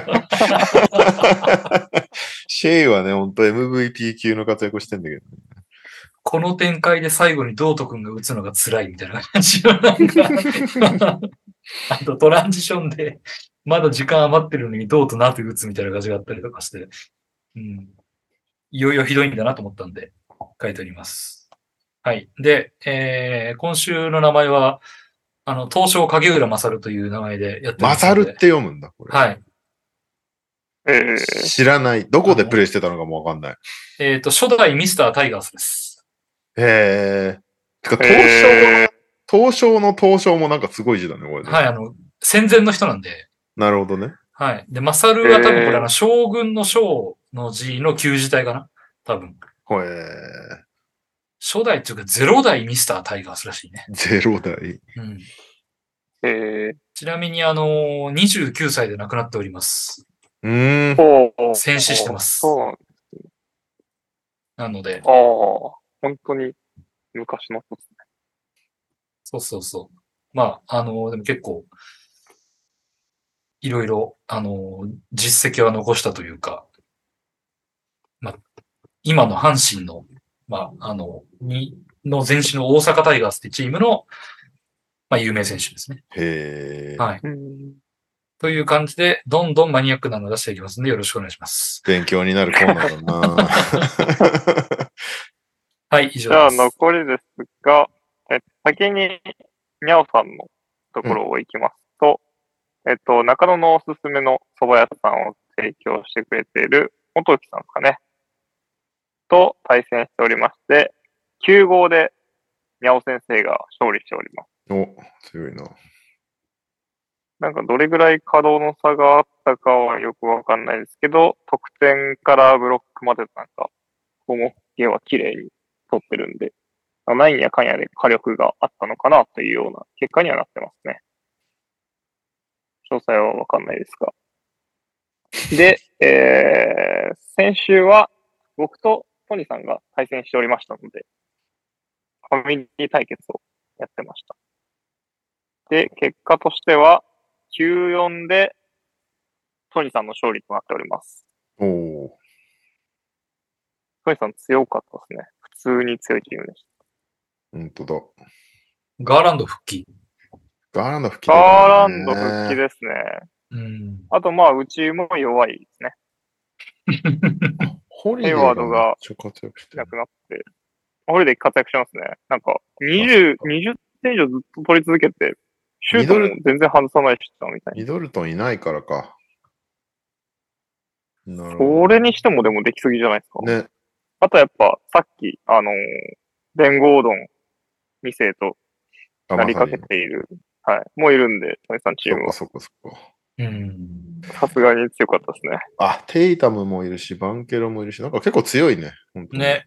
いや、強い強いです。めっちゃ強いですよ。シェングンもいますしね。シェン軍良くなってきたんだよね、最近。すごい試合あった気がします。26点、10リバウンドちょいぐらいのやつとかあったんで、本当だ。はい、勘弁してくれよと思いました。いいですね。カズマはでも、サボニスがようやくサボニスっぽくなってきたみたいな感じ？そうですね。サボニスがやっとサボニスだったんですけど、ジャモラントがなんかシュートが全然入んなくなったところ入りすぎてたんで、初期が。まあ、それはあるかもしれないですね。で、FA 系もことごとく失敗をしているので、もうなんか動くのが怖いですね。本当だ。あ、キャム・ジョンソン持ってたんだ。かわいそうに。山城さん持ってました。もうこれは出し方ないですね。そうね。4位指名ぐらい ?4 位か5位ぐらいで、半月板をね、指名してるんですけど、うんはい。断裂してしまったんで。え、で、これはまあ、クレイグ取ったの？トーリー・クレイグ取ったの？これ。トーリー・クレイグ取りました。なるほど。トーリー・クレイグは、あの、なんか爆発的なスタッツは絶対ないとは思うんですけど、なんか、スティールとかそういうのをこそこそ稼いでくれるといいかなっていううん。要因でした。まあ、あとポジション的にも、ライバルあんまいないのかなと思うんで、あのポジションだとはいはいはい。取ったんですけど、最初の試合は微妙でしたね。はい。僕もちょっと、レオさん同様、動きづらい感じになってるんで、うん。今シーズンは厳しいかなと思ってます。もう。でも俺も結構そんなモードになってきた。いや、そうっすよね。なんか FA がやっぱ、めぼしい選手いないんで、うん。FA、しょっぱいよね、ほんと。いや、めっちゃしょっぱいですよね。うん。なんかまあネームバリューある選手とか割と転がってるといえば転がってると思うんですけど、まあ、と、取るかーっていう感じになるような、うんばっかりなんでちょっときついですね。はい。で、にゃお先生の投稿も来てるんで、まだにゃお先生来てないですけど、読んじゃいますね。ああ、そういうことか。せなお先生への投にゃお稿。先生への投稿です。はい。えー、オリミラです。教えてにゃお先生へ投稿です。毎週くれますよ、本当に。N2 リーグウィーク3の結果を報告します。オリミラはジノヘア君と対戦して96で勝利しました。えー皆さんが微妙と言っていたエリゴーは切りましたが、ラブは残していたら結構活躍してくれてて助かってます。5位なのでこれからも粘り強く頑張ります。その他順位は添付にてお送りしますですが、ざっと上位チームぐらいまで読み上げると、えー1位がグッドモティウナスさん。タスクくんかな？2位、じゃないですかね。うんで、2位が、えーファイナルで散ったシャミさん。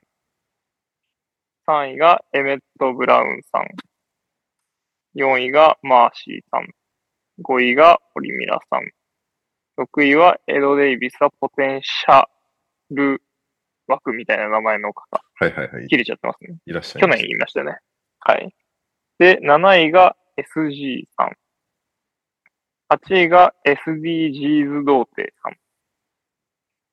で、13位にプロファンタジープレイヤーがいるんで、ちょっとプロファンタジープレイヤーがちょっと、あれですね、出だしは 苦しん続でますね。はい。ウォリアーズのようですね、まるで。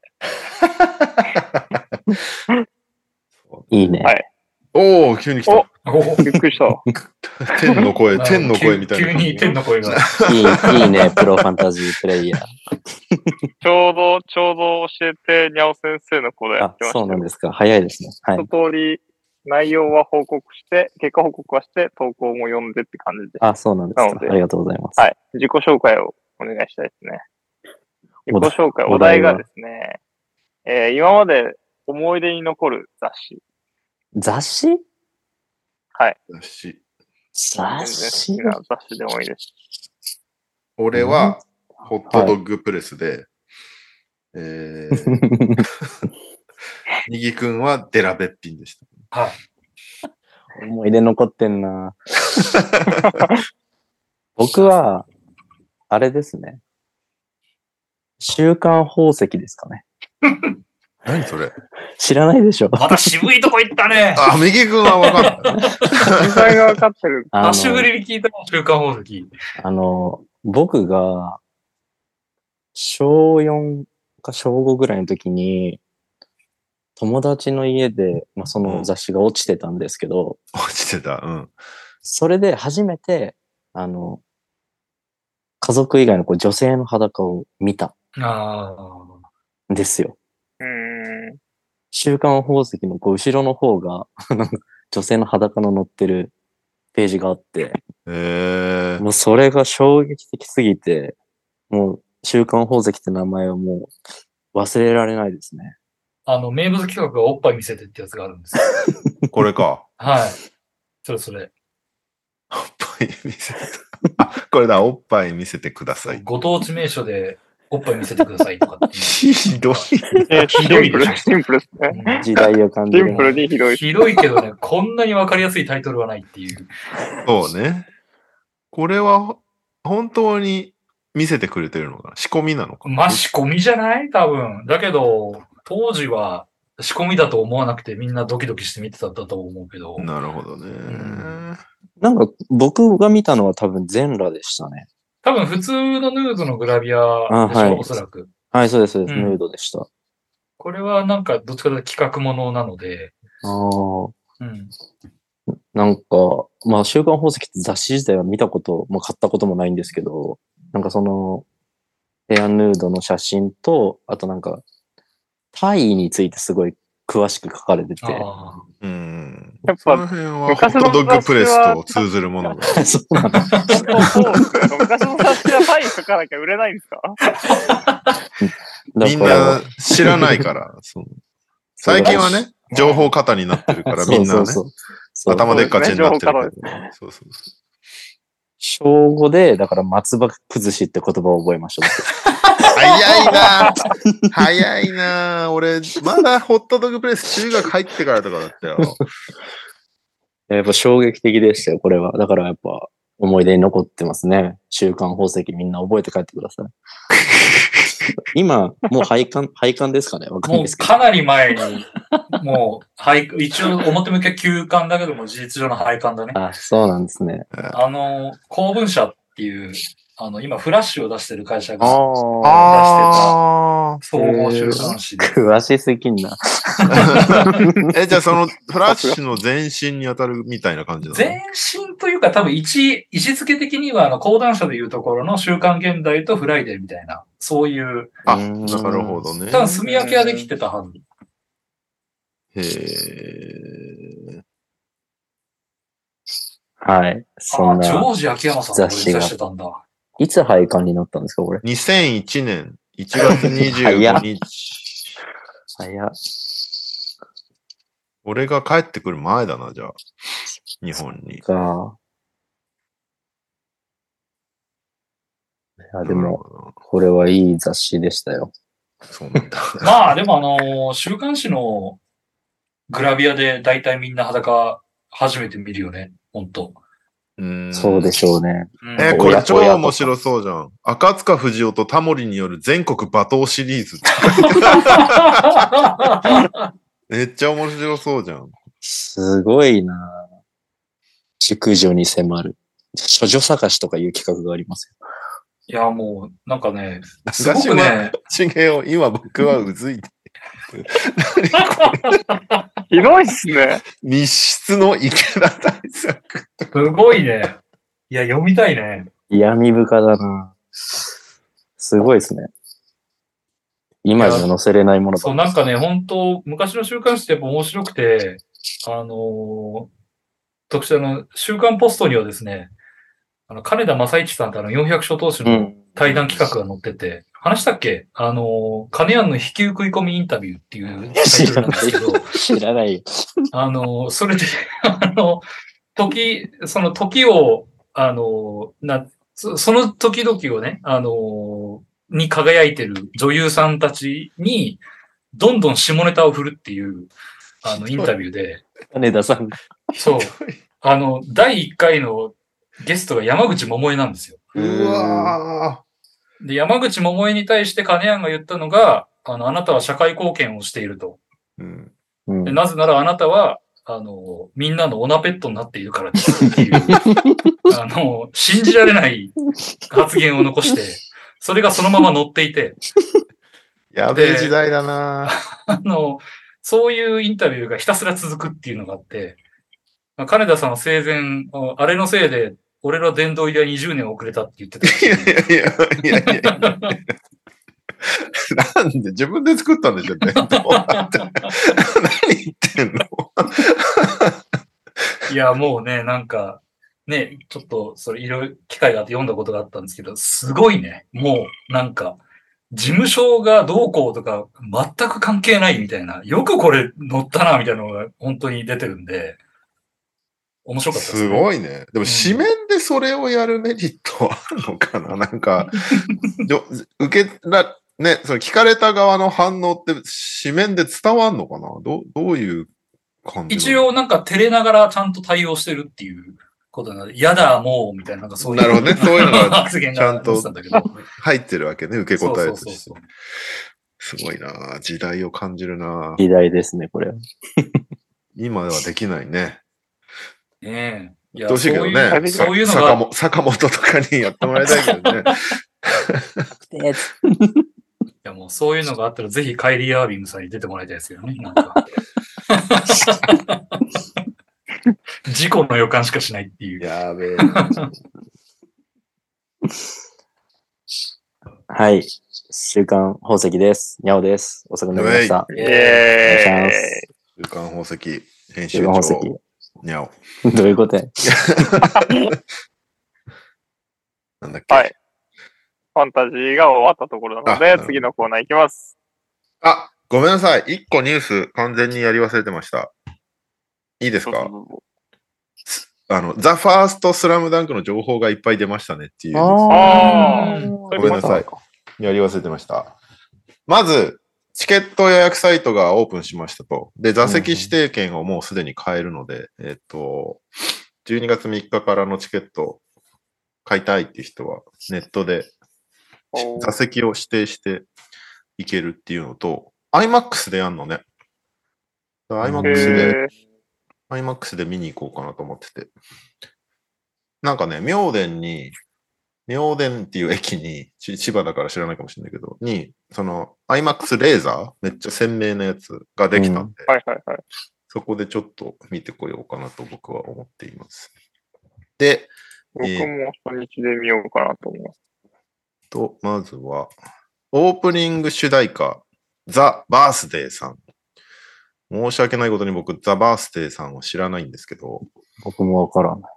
ただ、コメントが、オファーが来て正直びっくりしました。こういう話をもらったこともなかったし、スラムダンクのイメージも読んだことがなかったので、完全に真逆の場所にいると思ってたので、漫画は全巻読ませてもらったんですが、楽曲でこだわったのはやはり疾走感かなと。映画は絶対すげえもんになってると思うので、バースデーの曲も含め、ぜひ楽しんでほしいですということで、すごいへね、ー強くな選出すごいましたね。で個人的に嬉しいのはエンディングで10フィートということでね、僕、昔仲良かったんで、10フィート。最近は全然連絡取ってないけど、へーそうなのよ。スラムダンクはど真ん中世代の作品なので、お話をいただいたときは本当に驚きましたと。劇版制作は初めてで想像できない世界でしたが、このチームでなら素晴らしいものを作れるんじゃないかという予感がしたので、思い切って飛び込みました。バスケットボールのひりつく空気感やそのシーンにはまる音楽を作っていく中で、いつもの10フィートでは絶対に出てこない音階や音色が出てきました。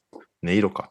エンドロールが終わるまでが映画だという思いで制作しましたので、ぜひ最後の1音まで映画館で楽しんでいただきたいです。ということで、うん。あの、10フィートのタクマは、劇中の音楽も、この、竹部、竹部聡さんかな？あの、有名な、有名って言いながら名前を調べてんだけど、竹部聡さんっていう、その、なんだ、音楽家と一緒に、劇中で流れる曲も、タクマは一緒に作るらしいんで、割と10フィート色が強いということで、僕はめちゃめちゃ嬉しいですね。竹部さんはね、なんだろうな、国立小坂とか、うん。えー、いろいろ有名なのをやってるんで、多分ね、みんな名前は知らんけど聞いたことあるみたいなのが結構多いと思います。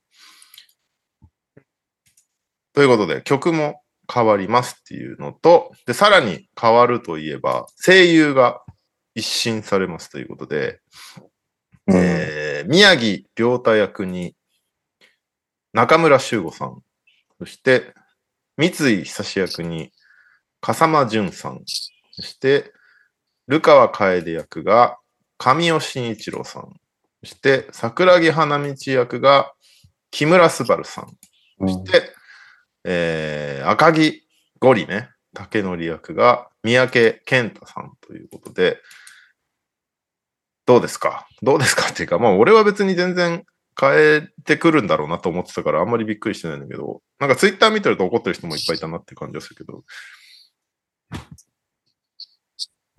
みんなあんまり声優のところは僕個人的に思わなかったですね。漫画を読んでたんで。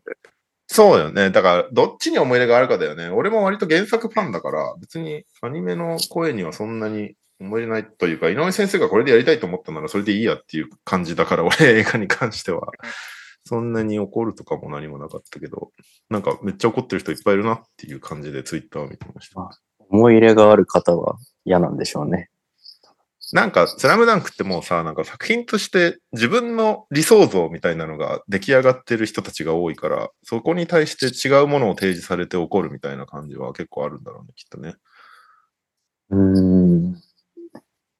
まあなんか、声優さんも全員まだ生きてるのに、生きてるし、第一線なのにっていう、その前のね、なんで変えんだっていうね。うん、っていう意見だったけども、俺も別に、まあ、だって、前アニメやってたの何年前よっていう話だし、そうだようね。ん。まあ、あとなんかもう全然違うものとして見せたいっていうのは多分あったんじゃないかな。だってね、うんちょっと、だって前のアニメ、コート広すぎんだよ、なんだこれみたいなのをリアルの一コマで ディスってたりとかしてたのから、不満だったんだろうなみたいなのもきっとあるだろうし。うん。だってわざわざさ、その予告編出たじゃん、新しい。うん予告編の、その、が結構プレイしてるシーンとかもあって、そのコートの奥行きとかがしっかりしてるのを見て、わざわざここを多分選んで予告編に入れたんだろうなって思ったもん、俺。うん、まあ、昔のも良かったけどね。良かったし、あれはあれでね、うんそうそうそまあ、新しいのもいいんじゃないの、だって、ルパン三世だってずっと声優変わってるんだしさ。う。そうだよね。今もう誰も残ってないもんね。誰も残ってる。まあ、次元が死んじゃったから、そう、次元ないなくなっちゃったからあれだけど、だしもう次元も結構、もう晩年は限界だったじゃん、なんかも限界だったし、限界を感じたのはあれ、藤子だね。藤子が切り替わるのはもう結構もう年配になっちゃってたから、う。うん。ね。まあでも変わるもんだっていう感じはするけどね。うん。個人的に花道の木村昴さんは結構テンション上がったけどね。木村昴さんって名作くんとかでも今声優やってるし、知らん方はピンとくるのは多分今のジャイアンですね。木村昴さん。うんうん。でドラえもん変わる時だって結構言われたからね、やっぱり。めちゃめちゃ言われたよね。。うん。しばらくあったよね。水田わさびディスみたいなのが。あったあったあった。だけど、今の子供たちはむしろ大山、大山さん知らないわけじゃん。そうだよね。うん。まあ、そういうもんだだと思うけどね、本当うんこれは全然楽しみだけどね。うん。新しいものとして見れそうだなって感じがするんで。ということで、予告編が YouTube とかで見れると思うんで、12月3日から公開されるんで、残念ながら俺は3日4日旅行行っちゃってるから、初日は見れなそうだけど、僕今、最寄りの映画館の IMAX 見たら売り切れてました。マジで？うん。はい。そっか、俺もじゃあ抑えないとダメかな。あ、初日が？あと、普通に朝、朝一しかやってなかったんで、初日と土日の両方ともなんか、IMAX の映像かつめっちゃでかいシアターと、まあ普通のサイズ感だけど IMAX の方両方あるんですけど、うん両方とも売り切れか、まあ三角くらいかなってたんで、あそう多分ちゃんと見に行く人は見に行くんだなって思いましたね。なるほど。通常版はどれも丸だったんで、一旦ちょっと通常版で見ちゃおうかな。見たいが勝つんで、見ちゃおうかなとは思います。まあ確かにね、そうだね。僕はちょうどさっき、スラムダンクジャンプを買ってきましあ、そう、俺も今日後でそれ買いに行こうと思ってんだよね。なんかあれだよね。名、名シーン、名、んなん、なん、た。名シーン、名言集みたいな感じですえか。ーなんか、スラムダンクだけが載ってるジャンプ。この、なんだ、何話みたいなのが飛び飛びで、あ、面白そうです。ここの話面白かったよね、みたいなのが、ポコポコ載ってるみたいな、総集編みたいなやつ。そうだ。まだそれパラパラとしか見てないですけど、それ後でコンビニ行こうと思ってたんだ。完全にまあ、記念というか、ジャケットもかっこいいですし、ジャケット表紙もかっこいいですし。どの話も家にあるからね。い 買うやそうですよね。買う必要はないんだけど、買う必要ないですけど、買いたくなるはいジャンプ、ジャンプなんて買わないもんね、今更ね。こうう、いう時僕初めて多分人生でジャンプ買いました。あ、そう。ジャンプ漫画読んでこなかったんですけど、スラムダンク単行本でしか持ってないんで、なんか初めて買いましじゃあ、あとは週刊宝石を買うだけ。た。せっかくならちょっと現物見てみたいですけどね、これだけ話が上がれば、どの雑誌も見てみたいですね。古本屋にあるよ、絶対。あるね。うんメルカリにもあるよ。メルカリに。メルカリにもある。普通に売手に入るもんなんですか？ちょっと。ブックオフとかまあ、古本屋に行かないとないけど。古本屋には、でも、ホットドッグプレスなんか絶対あるし、結構ね、昔の雑誌読むの面白いよ。うん。なんかあの、アトロクで昔特集でやってたんだけど、昔の雑誌、古本屋に行って昔の雑誌を買って読むと未来人になった気持ちになる。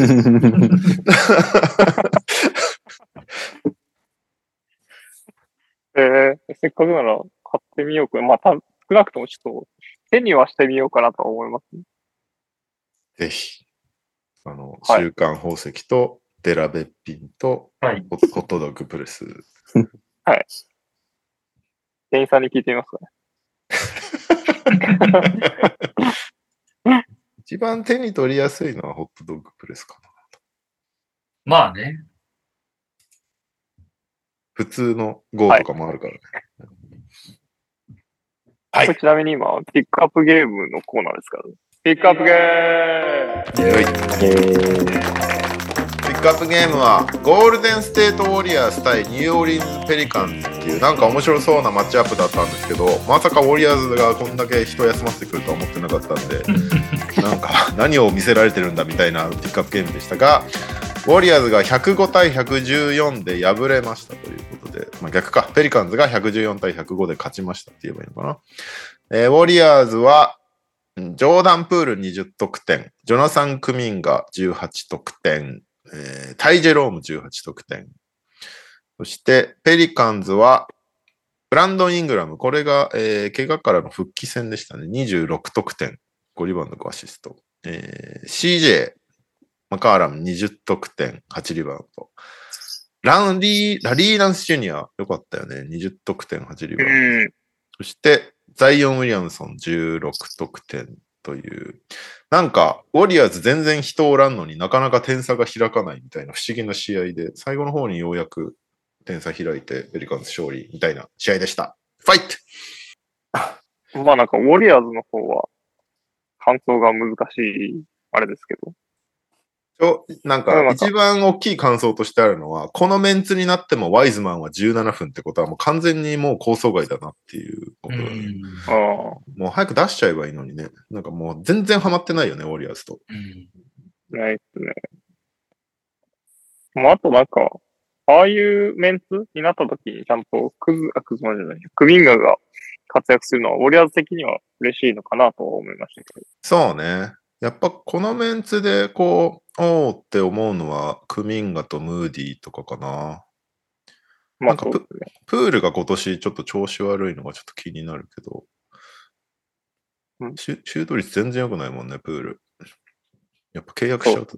ダメなのかな。まあ、あとね、あとやっぱ、静まに殴られてるからね。そうですね。後遺症残ってるかもしれない。影響残るよね。かな。あと、アンソニー・ラムがなんか頑張ってるのがちょっと見てて嬉しい。いやー、もうロケッツレジェンドですよ。ね。アンソニー・ラムを諦めないみたいな人もいるもんね、ツイッターにね。それジェレミー・ラブじゃなかったあ、ジェレミー・ラムか。テレビラムですよ。切り替えないかな。ラムアキさんって呼ばれてるから、ん？いけるんじゃないかな、アンソニー・ラムで。ラムって選手が出てきたら諦めない。実質自分の手柄みたいな感じ。とか、すいません、ジェレミー。そうね、オリアーズはちょっとコメントしづらいっていうのはありますね。今、ペリカンは、まあ、あの、引き離せなかった感はありますけど、それでも、まんべんなく割とみんなが点取ってくるような感じだったんで、そうね。まあまあまあ、いいチームなのと思いました。アルバラードがめっちゃスリ入るようになってるね。いや、思いました。アルバラードって、シュートあんな綺麗に決めてくるんだって思いましたね。なんかどちらかというと、本当ね、あの、クリス・ポールやってた時みたいに、ディフェンスでひたすら嫌な仕事をする人だと思ってたけど、こんなスリ入るようになってんだと思って、めっちゃ武器になってる、アルバラード。大陸予選的なあれが良かったんじゃないですか。ああ、そっかそっか、出てたもんね。あれでやっぱメインでやってくると、そのまま勢いで来るんじゃないですかね。ププエエルトリコ。代表だっけ？なんか確かそ、うですね。ペリカンズ層厚すぎて誰使おうみたいな感じになってきてるよね。そうですね。この試合出てないけど、ダイソン・ダニエルスとかめっちゃいいからね、普通に、ルーキーとしては。うん使われてないけど。どうすんだろう。あと、個人的にはやっぱラリー・ナンスがすごいなっていう感じがあったな。終盤特に。なんか、手術明けだからどうなんだろうと思ってたけど、めっちゃぴょんぴょん跳ねてるし、すげえなんか決めまくってたよね、うんなんかこの試合。普通に、普通にやってたんで。そうそうそう。ナンスはなんか一時すごい期待してたから、活躍しててちょっと嬉しいね、ナンスは。なんかまあでも身体能力違いすぎんのかな。八村もなんかこんな感じの活躍できるといいんだけどな。なんか、インベンチからでもめっちゃああいう盛り上げてインパクト与えれるみたいな感じになるといいのになと思いながら見てましたけど。まあでもラリーナンス身体能力えぐいもんね、結構ね。いや、えぐいですよ。ダンクがやっぱそもそも、跳躍力かなりあると。うん。ビッグマンの割に。あともう体がやっぱ強いですよね。強い。うん。だってね、それを思いましたね。チューナスがほぼ出てないけど、ランスがインサイドやってるみたいな感じの時間帯多かったもんね。うん。フィート7とかでしょ？だってランス。そんなに大きくないイメージですけどね。ザザイオンとど、ザイオンよりはでかいのか。ザイオンより身長ザイオンよりはでかいんじゃけど、でも大差ないけどね。うん。でも横は圧倒的にザイオンだけど、うん。横ってか厚み？うんでも結局ナンスが良すぎて、終盤ザイオン出てないからうね。ん。うん。まあ、ザイオン、そのコート広げれないし、ディフェンスがまだちょっと怪しいからね、ザイオン。結構ぶち抜かれするもんね。そうそうそうそう。うん。だザイオンは本当ディフェンスをもうちょい良くしないと、なんかコンスタントに使われない感じになっちゃうよね。結構今シーズン終盤使われてないのを見てるんだけど、まあ、本人的には良くなってきてるよとは言ってたけどね、ディフェンスに関して。もっとなんか圧倒してるのを見たいよね、ザイオンはやっぱりね。うん。あと、なんだろう。イングラムは復帰戦なのにすげえなって感じはしたな。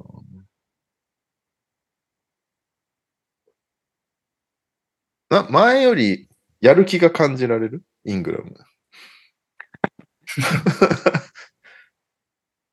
なんかいつも眠そうな顔してる印象が強い。そうね。イングラムって。単純に顔の印象なんじゃない眠そうじゃないですか。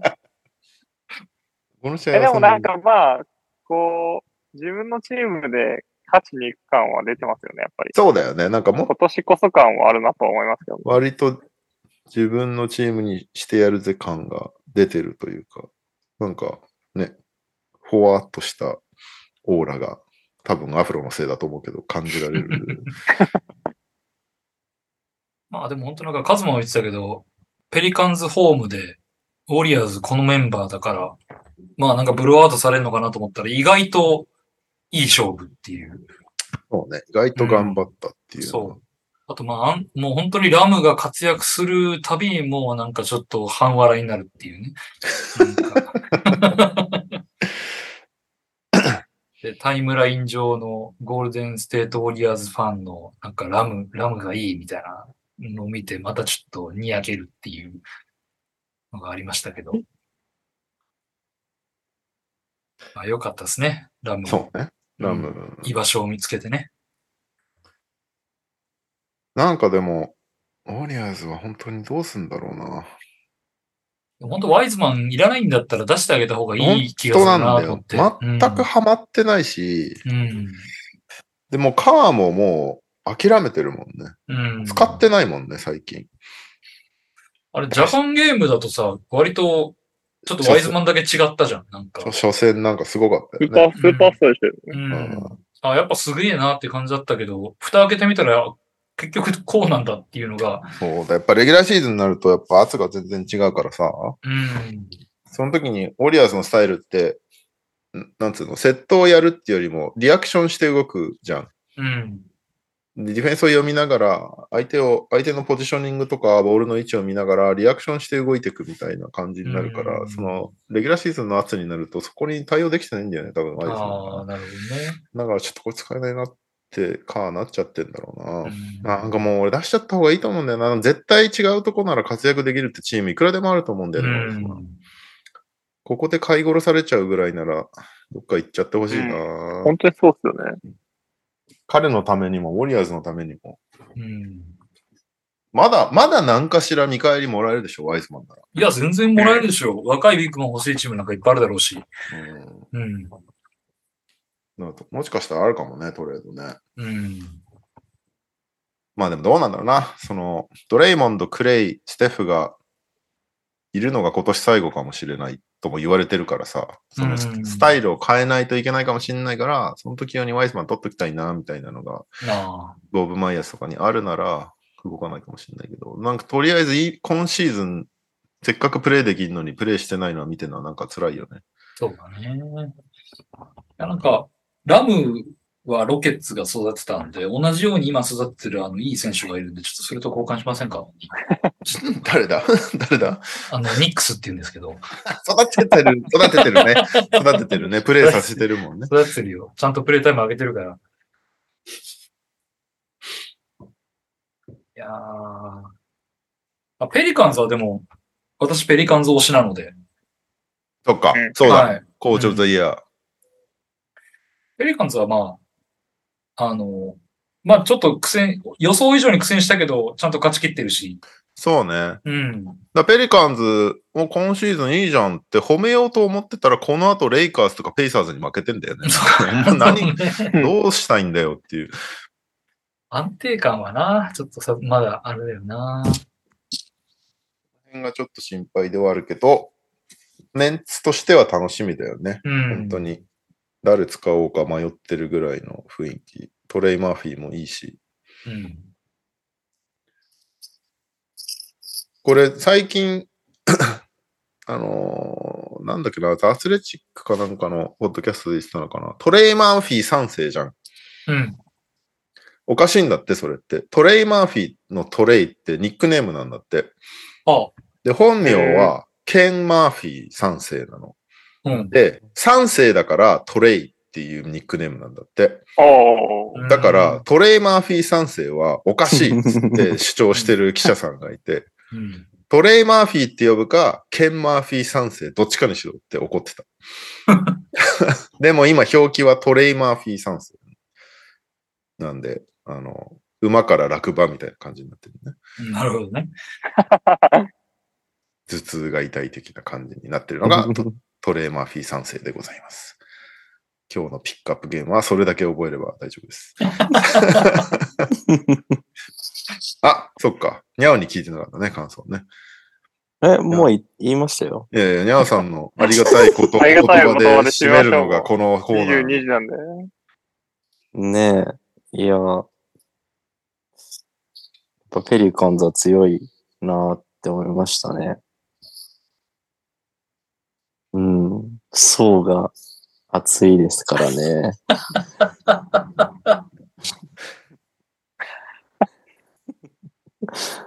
来週見ます、ちゃんと。見てないことを 自白非常に正直な。はい。やっぱね、人間正直が大事なの。でもなんかその、皆さんの話を聞いてるだけで、あの、脳内でフラッシュ、あの、イメージできたんで大丈夫です。ペリカンズはメンツが揃ってるけど、意外と勝ててないな。なんでだろうなって感じですよね。はい。それでいいですか？次そうの、次の人、次の人行きましょう。はい。そうしよはい。じゃあ来週のピックアップゲームは、えー一応ベーシック読み上げますけど、ベーシックを基準にしてると、今回みたいな使用試合が出てきちゃうので、見たいマッチアップがあればそれでいいような気もします。明日、11月10日、サンズ・ウルブズ。確かにウルブズの瞑想感を見るっていうのはありだよね。ソフト、11ソフトらしいですからね。そそうだね。あと、アンソニー・エドワーズが微動だにしないポゼッションっていうのがちょっと面白かった、ね、ずっと45度で腰に手を当てて立ってるっていうポゼッションがあって、めっちゃ面白かったんだよね。えー、あとは、11日、シクサーズ・ホークス。ホークス結構あれだよね。デジャンテ・トレイが意外とうまくいってるっていうね。個人的にはホークスめっちゃ見たいですね。えー、と、12日、ナゲッツ・セルティックス。セルティックス今年も強いからな。キャバリアーズ・ウォリアーズ。キャブズは見たいけど、ウォリアーズじゃなくていいかな。ウォリアーズ、そうですね。13日日曜日がホーネッツ・ヒート。うん、お、G リーグ。バーミンハムスクワドロン VS テキサスレジェンズっていうのがありますね。馬場くんですね。そして月曜日がナゲッツ・ブルズ。うん。あとは、なんか面白そうなマッチアップあるかなロケッツ・ペリカン、ペリカンか。あブレイザーズ・マーベリックスとか面白そうだけどね。僕さっきあった、あの、ホークスジャズとか見たい、見たいんですけど。いあ、ホークス・ジャズなんて言ったっけ俺。や、言ってないんですけど、あったんであ、った？どこにあった？ベーシック以外で。なんか、早い日にありました。早い日。ホークス・ジャズ。なんかジャズ強いよなと思って。ホークス・ジャズ。あ、これか。明日。かな？かジャズ・ホークス。確かに。ジャズが強いうちに見とくっていうのはありだよね。強いうちに。と、ホークスも今、いいもんね。バックスに初黒星を与えたのはホークスですからね。私、ホークス推しだ、なんで今季。あれベリカンじゃないの？あの、西はペリカンズ推し、東はホークス推し。なるほど。で、逆に、東はブルックリン下げ、下げ。西はクリッパーズ下げでしたんで。下げ。なるほど。下げ、下げまくりましたもんね。うん。なんで入れてないからね。ホー順位予想に。ホークスを基準に選ぶと、ホークスジャズ、明日のホークスジャズ、ホークスシクサーズ、うん。うーんホークス、あ、またあるね。ホークスシクサーズと、だけですね。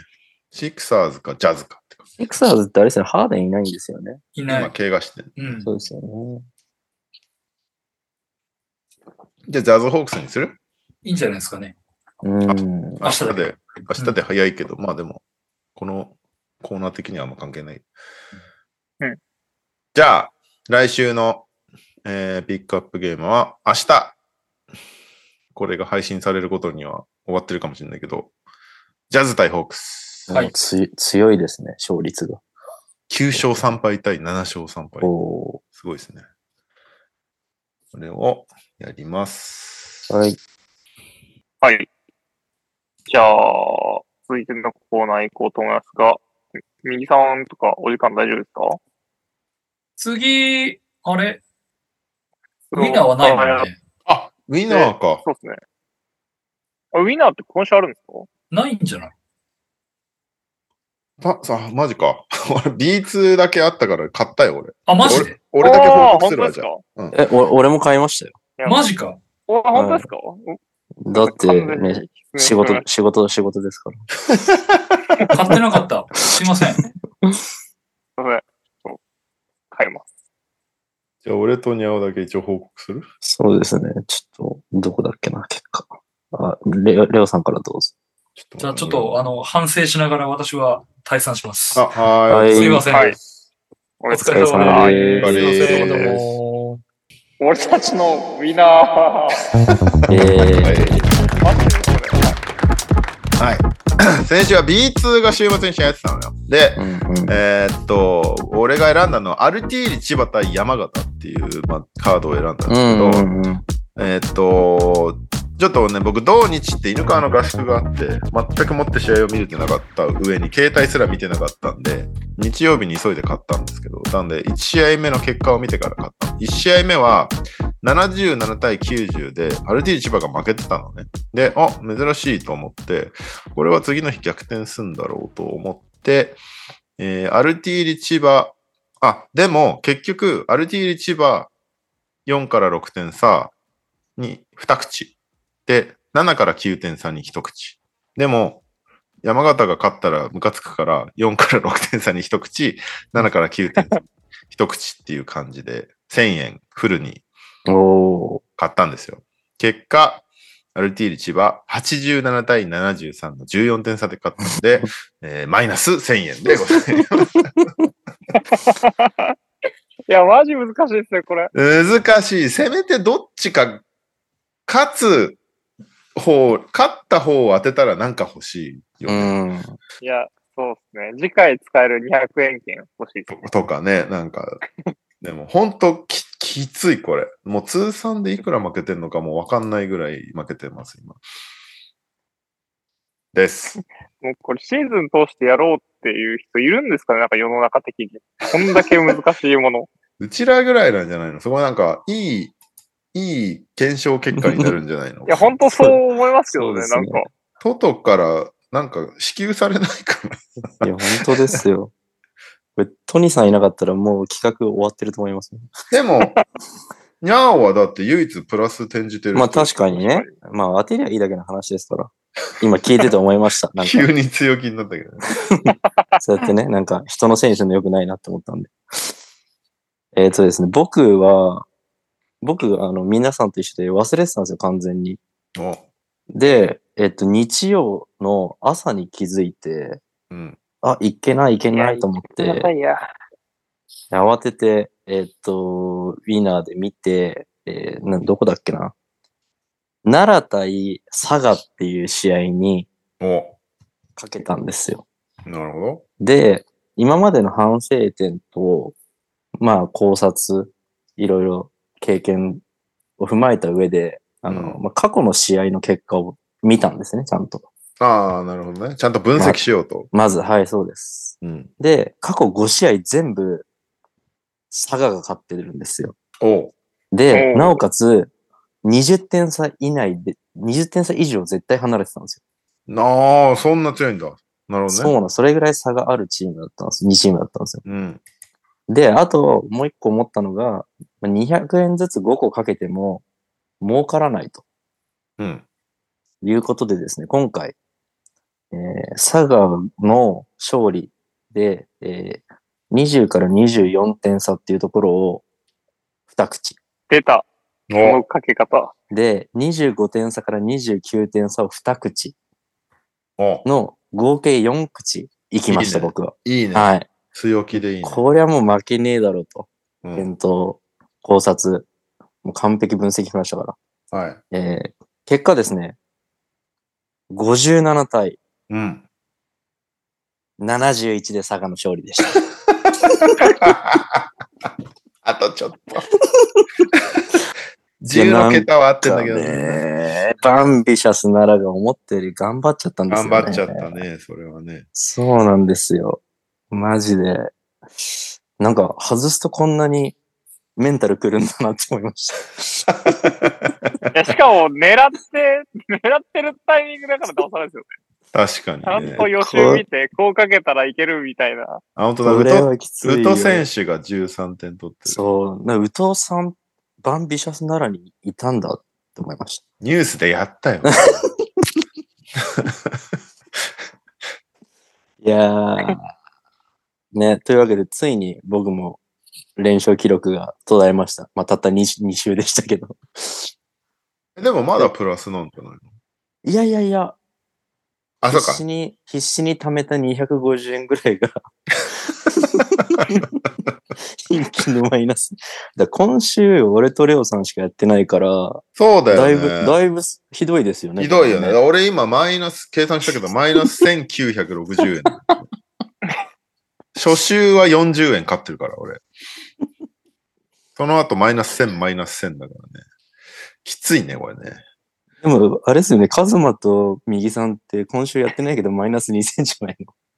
そうですよ。僕と右さんはこの、そうです。一回も勝ててないし、勝てる、あの、見込みもないで、2000万上げてるんで、まあ、それでモチベーション下がったところはあるかもしれないですね。なるほどんか無意識のうちに。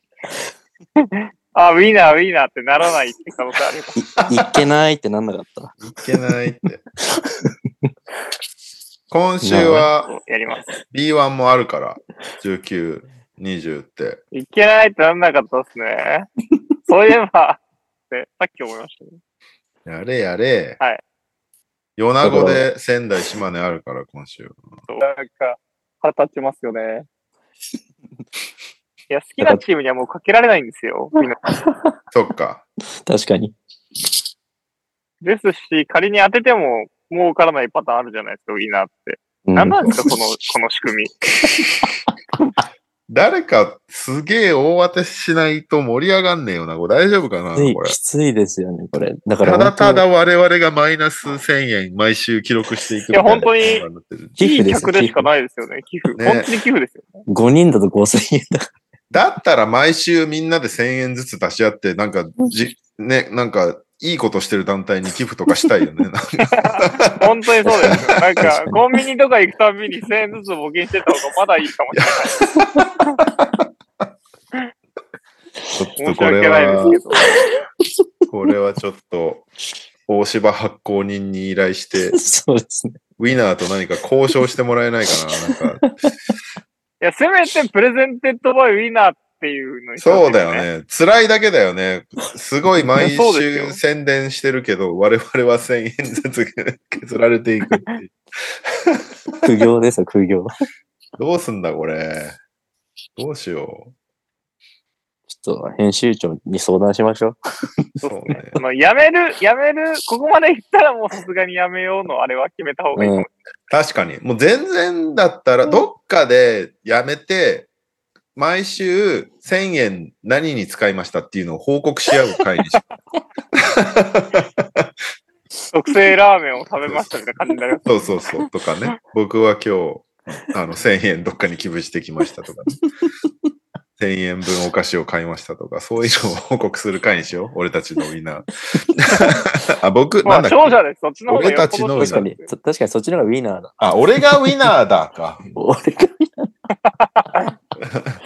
それ、コーナータイトルからして間違ってたわ、そもそも 確かに今だと胸張ってそれ言えないですからね。そうね。そうですよ。今ただただ過ぎてるだけだからルーザールーザ我々はルーザーだっていうコーナーに変えた方がいいかもしれない。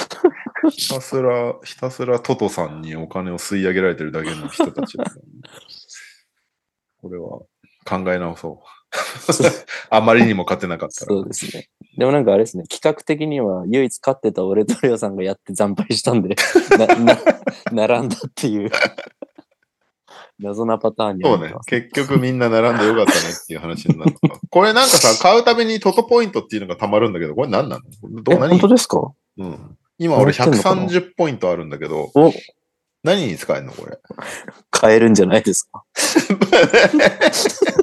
これを使ってかけれるってこと？じゃないんですかつら？本当だ、俺もいや128ポイント。累累計200ポイントでキャッシュバックとかしてほしいですね。それぐらいだったら。レギュラー会員とか書いてあるけど、ど、なんか、なん、なんなんだろう？あ、クラブトトポイントとは何ですかっていう、あれがありますね。なんかチートコードみたいなの使わなくならないんですか？なんか、会員のランク上がると4クォーター残り15秒までかけられるみたいああ、そういうこと？や、わかんないですけど。特ポイ典はンなんだポイントがつきます。シルバー会員、レギュラー会員の次シルバー会員だけど、ポイントが、もらえるポイントが増えるだけだな。ちょっと待って、うんクラブトトポイントでくじは購入できませんって書いてあります。何に使える何に使えるのクラブポイント。クラブポイントについて、何に使えるんだろう、これ？何に使えるか書いてないってすごくない？これ。どういうこと？闇、闇が見えてきなんで何にも使えないポイントだったらどうするんですか？た。これ何？プレゼントが当たるって書いてあるな。なんか応募できるとかってことですか？何かに。ポイントで応募してそれも当たんなかったらどういうメンタルでやっていけばいいんだよ。でポイントに何を応募する？応募なんですか？なんか交換じゃなくて応募なんですか？あの、山崎春のパン祭り的なあれですか？あ、でも応募っぽいね、これ。毎え毎年11月頃に、もうすぐじゃん。11月頃に開催する期間限定のポイントプログラム。レギュラー会員からプラチナ会員まで全員が応募できるって書いてある。素敵な商品が。全員があるんですね。すごいなぁどういうことだ、これは。我々は何か変、闇に手を突っ込んでしまったような。いや、すごいなどんだけの人がやってんだろうね。まあそうです。気になります。毎週やってんのうちらだけなのかな 毎週はあんまいないそうな気がすんなぁうち、誰、誰が？当たりました、こんなに当たりましたみたいのって発表されてんのかな？いや、どうなんですかね。いやー、なんかこう、いろいろなんか、擦り切れてウィナーってハッシュタグ的なのあるんですかね。それこそなんか、こんだけ勝ちましたみたいなのをやってる人、でもウィナーってハッシュタグだったらなんか、ウィナー以外のやつも出てきちゃう、いろいろ出てきちゃうよね。ウィナースペース B リーグとかで調べれば出るんですかね。クラブトトとか？そもそもさ、ウィナーのツイッターアカウントみたいなのってあんのかな？クラブトトでもいいんだけど。いやー。なんか、早めに判断しよそうですね。なんか、ポイントも多分これ大体当たんなそうな気がすんな。う。毎週、毎週1000円使うのはいいんだけど、もっといい使い道があるような気が最近はしているんだよね単純にこのウィナーが儲かってるので僕は腹が立ちます。それはね、うちらが負けてるだけだから。いやた、納得いかないですわ。なんか一人でもね、大当たりしてるぜみたいなのがあるなら、うんまだ納得するんだけどさ、そいつに1000円あげたんだなって気持ちになるから。はいはいはい。そうですね。これだって全部終わって振り返った時の総額とか考えたらなんかもう、そうだよいやとんでもないことになる可能性ね。あるなる。よ。あ、でも、ハッシュタグウィナースペース B リーグで検索すると当ててる人はいますね。まあでえも、ー、当ててる人10月の最初の27日の週とかなんで、出てくるツイートですけど。マジでどんだけの人がやってるんだろう。まあでもあれか。ちゃんとオッズが出てるから買ってる人はいると。まあ確かに。でも結構オッズも変わらないですか？なんか直前でいそんなに変わるってぐらい変わったりするんで。だから母数が少ないんでしょ、だから。うん。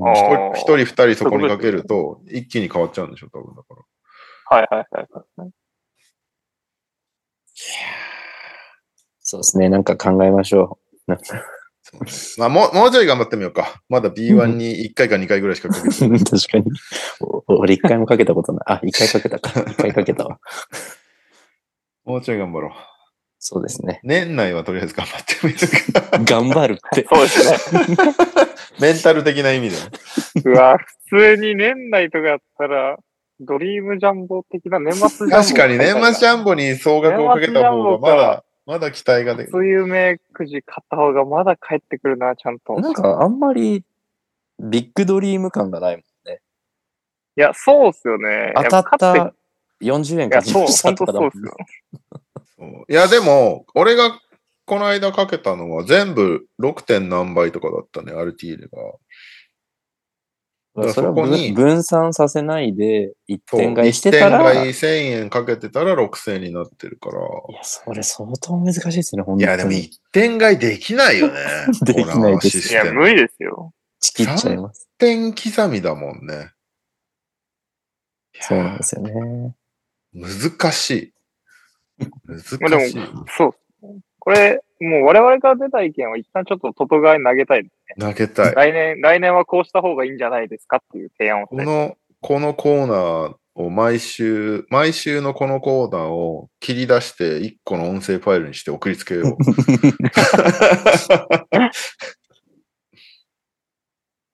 はい。はい。難しかったいいで。ですすか？はい。じゃあ、次のコーナーいきます。普通歌ですね。と言っても。ただ、この普通歌は右さんがいた方が絶対盛り上がるんで、あ、そうなんだ。来週保留の方がい。いいかなと思うんですよね。ちなみにオリックスファンへの素朴な質疑問に自分も興味が湧き、身近にオリックスファンが2人いたので、ファンの経緯を聞いてみました。あ、なるほど。俺はちょっと来週、じゃあ、右くんがいる時間帯に、そうですね。いなかったら早めにやろう。その、かいはい。来週も間に合わなそうだったら早めにやるか、再来週の対面の時にやるかとかだね。早めの時これやるの危険な気がしますよ、でも僕はあ、そう。そうみんなきっと焼肉メンタルですよ。じゃあ来週、右くんがいる時間帯にやりましょう。お願いします。すいません。ありがとうございます。ということで、エンディングです。うんえーこんばんは、青ピクミンです。エンディングへの投稿です。実は、あ私は、えー実生活において、周りの人間にあまりオープンにしていませんが、先週の放送で右さんに揶揄されていた噂のオリックスファンです。そこで、皆さんにお聞きしたいのは、あまり言ってないんだけど、実は〇〇のファンなんだよね。です。お願いします。えー続いて、オリミラです。エンディングへの投稿です。カイリーが引退というニュースが出ましたね。果たして事実はどうなんでしょうかそこでお題ですが、今シーズン引退しそうな選手でお願いします。えー続いて、お疲れ様です。平井大輔です。エンディングのお題は映画スラムダンクで予想される対戦高校でお願いします。今日はバスケの練習なのでリアルタイムで聞けませんでしたが、大島さんの歴でお疲れ様でした。えー最後、お疲れ様です。ダブアツです。エンディングへの投稿です。好きなスポーツ飲料でお願いします。と、僕一個オープニングで読み漏れていたものがあるので、それをエンディングに回してもいいですかね。はい。えーっと、ファミリーラインには多分投げてたと思うんですが、はい。えー、ちょっとオープニングへの投稿ですっていう感じからの始まりなんですけど、今週も楽しみにしてます。お疲れ様です。スーです。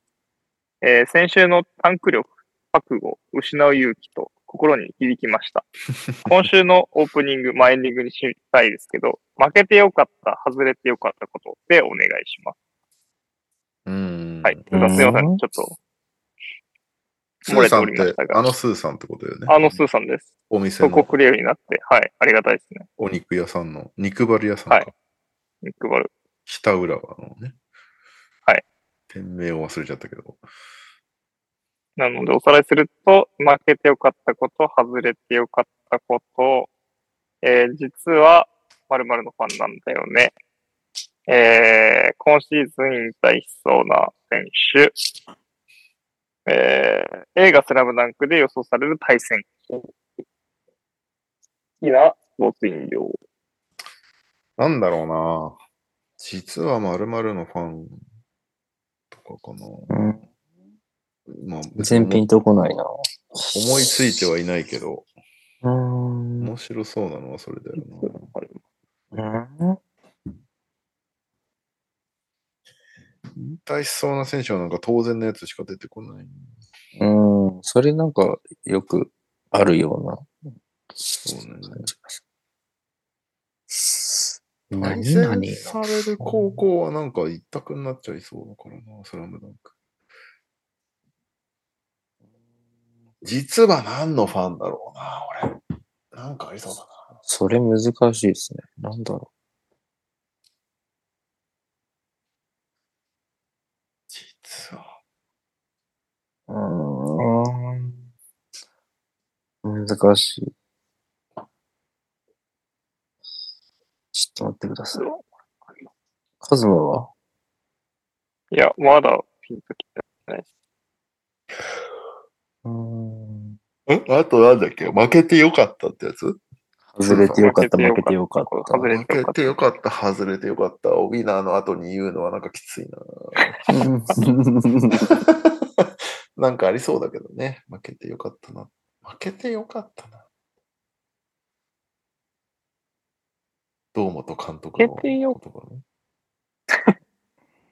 負けてよかったこと？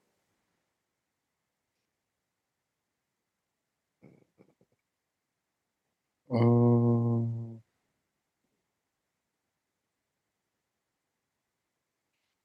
うーん、なんかあるかな？実は何々のファンって。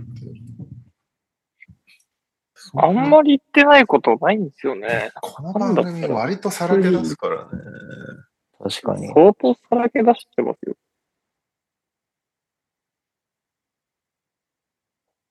ファン、ファン。まあ、何が好きかってことですよね。言ってないけど。そういうことだよね。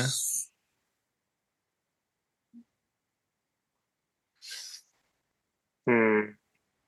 無理やり決める。んもうそれでいい？実は何々のファンでいい？それ絞りましょそれに絞った上で悩むね。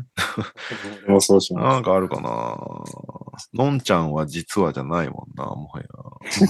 全然、全う。然レ実は。レオノリに出てないものってことですからね。そうだよ実は、ね。だと。なんだろうな。難しいな。実は、いくらでもあるんだろうけど、いや、そうなんだよね。えパッと出てこないですよね。パッと出ないですね。本当？なんで、なんでこれ収録前に共有してやらないんだろうね。この無駄な時間はマジで本当いらないよね。本当ですよ。本来は、本来は事前に考えて普通の番組ってそうやってやるよね。ぐだぐだすぎる。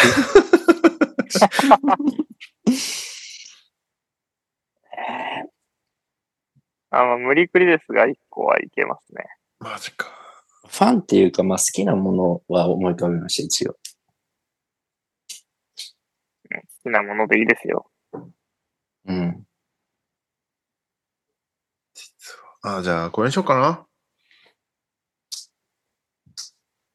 はい。じゃあ、僕は特に面白くないので、一番最初に決まった数までいいですか、最後。うんあ、。わかりました。じゃあ行きますか。はい。はい。はいでは、え、なんだっけ？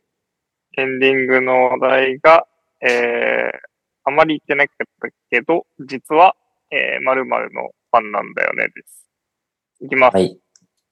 3、2、1。1えー、ベルディ。えー、えー、ゲームでかまいたちの夜。ファンとかなの？それ。いやファンですよ。前作やってます。はい、はい。ハイリー・アーウィング。そうなんだ。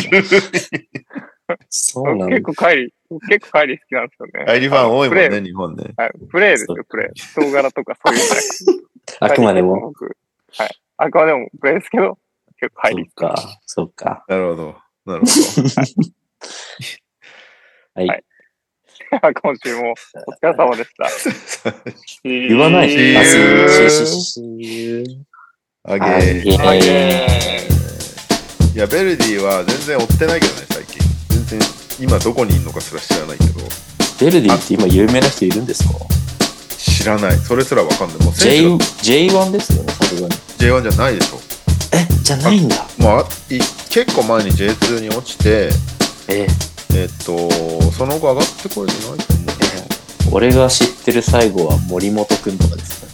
あー、森本君いたね。その頃ぐらいまではね、平、平山とかいましたっけ？平山は FC 東京じゃない？あれ？そうでしたっけ？そっかそっか。森本くんのイメージですよ。今、今まだ J2 なんじゃないかそっか、2なんだ。そう。なんか、なんだろう、見たこともないし、一回も試合。ファンって言えるのか知んないけど、そのアメリカにいた頃さ、新聞が読売なんよね。うーん。だから、ずっとサッカー、スポーツのページしか面白くないから、子供の頃って、スポーツのばっかり読んでて、で大体、そのサッカーが超盛り上がってたから、ベルディのことばっかり書いてあって、カズとか武田とかの。そうそう、カズとか武田とかうんラモスとか、あのはいはいはい、ビスマルクとかね、はいはい。ペレイラとかね、あの辺をめっちゃ好きで、あとなんか、なんだ、トンネルズのさ、生だらとかに。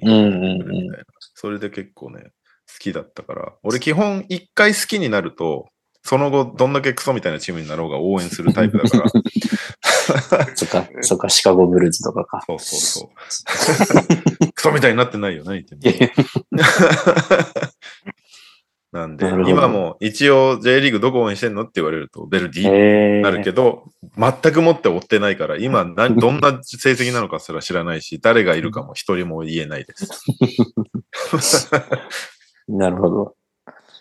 え、カズマさ、かまったちの夜って知ってる？や、知らないです。あ、ガビーン、ガビそうなーン。んだ。そのレベルか。いや、まあ、でも僕がそもそもゲームしないんで、だからっていうのはあると思いますけど。携帯で出なかったっけ？出てないか。なんかね、携帯はわかんないですけど、かまいたちの夜で4ぐらいまで出てるんですよ。音切り草とかのシリーズだよね。ああ、そうです、そうです。なんとかノベルってやつですね。音切り草が先か。なんだろう。音切りそうのが先かな。怖かったですね、あれね。僕はこれ知らないです、チュンソなんかフト、チュンソフト。こ怖いよ、かなり。ホラー系ですか？ホラー系なんだけど、なんか小説みたい、なんか読む、読むゲームみたいな感じなんだよね。そうそう。で、エンディングが何百種類もあるみたいな。へえ。なんか途中途中で選択肢が出てきて、それを選んでいくと、まあバッドエンディングになったり、そうそうそうそう。えーいいエンディングになったりみたいな。そう。本当に、へー1と、1と2はすごい面白かったんで、うん。で、4ぐらいから世界観が変わっちゃうんで、ちょっともうどうでもいいやってなっちゃったんですけど。あーえ、4とかまでナンバリングで出たんだっけ？あ、出てます、出てます。そうか1と2はかなり、あのー出演陣も、キャラも被ってるんで、うーん。1が好きだったら2までは見た方がいいですね。監獄島っていうのも、なんか、作品であるんです。なんだっけ？あと、サウンドノベル系で流行っ街とか渋谷とかもめっちゃ流行ったよね。あ、なんか聞いた記憶はありますが、やっぱ、かまいたちのやると音切りそうが有名ですよね、圧倒的に。そうね。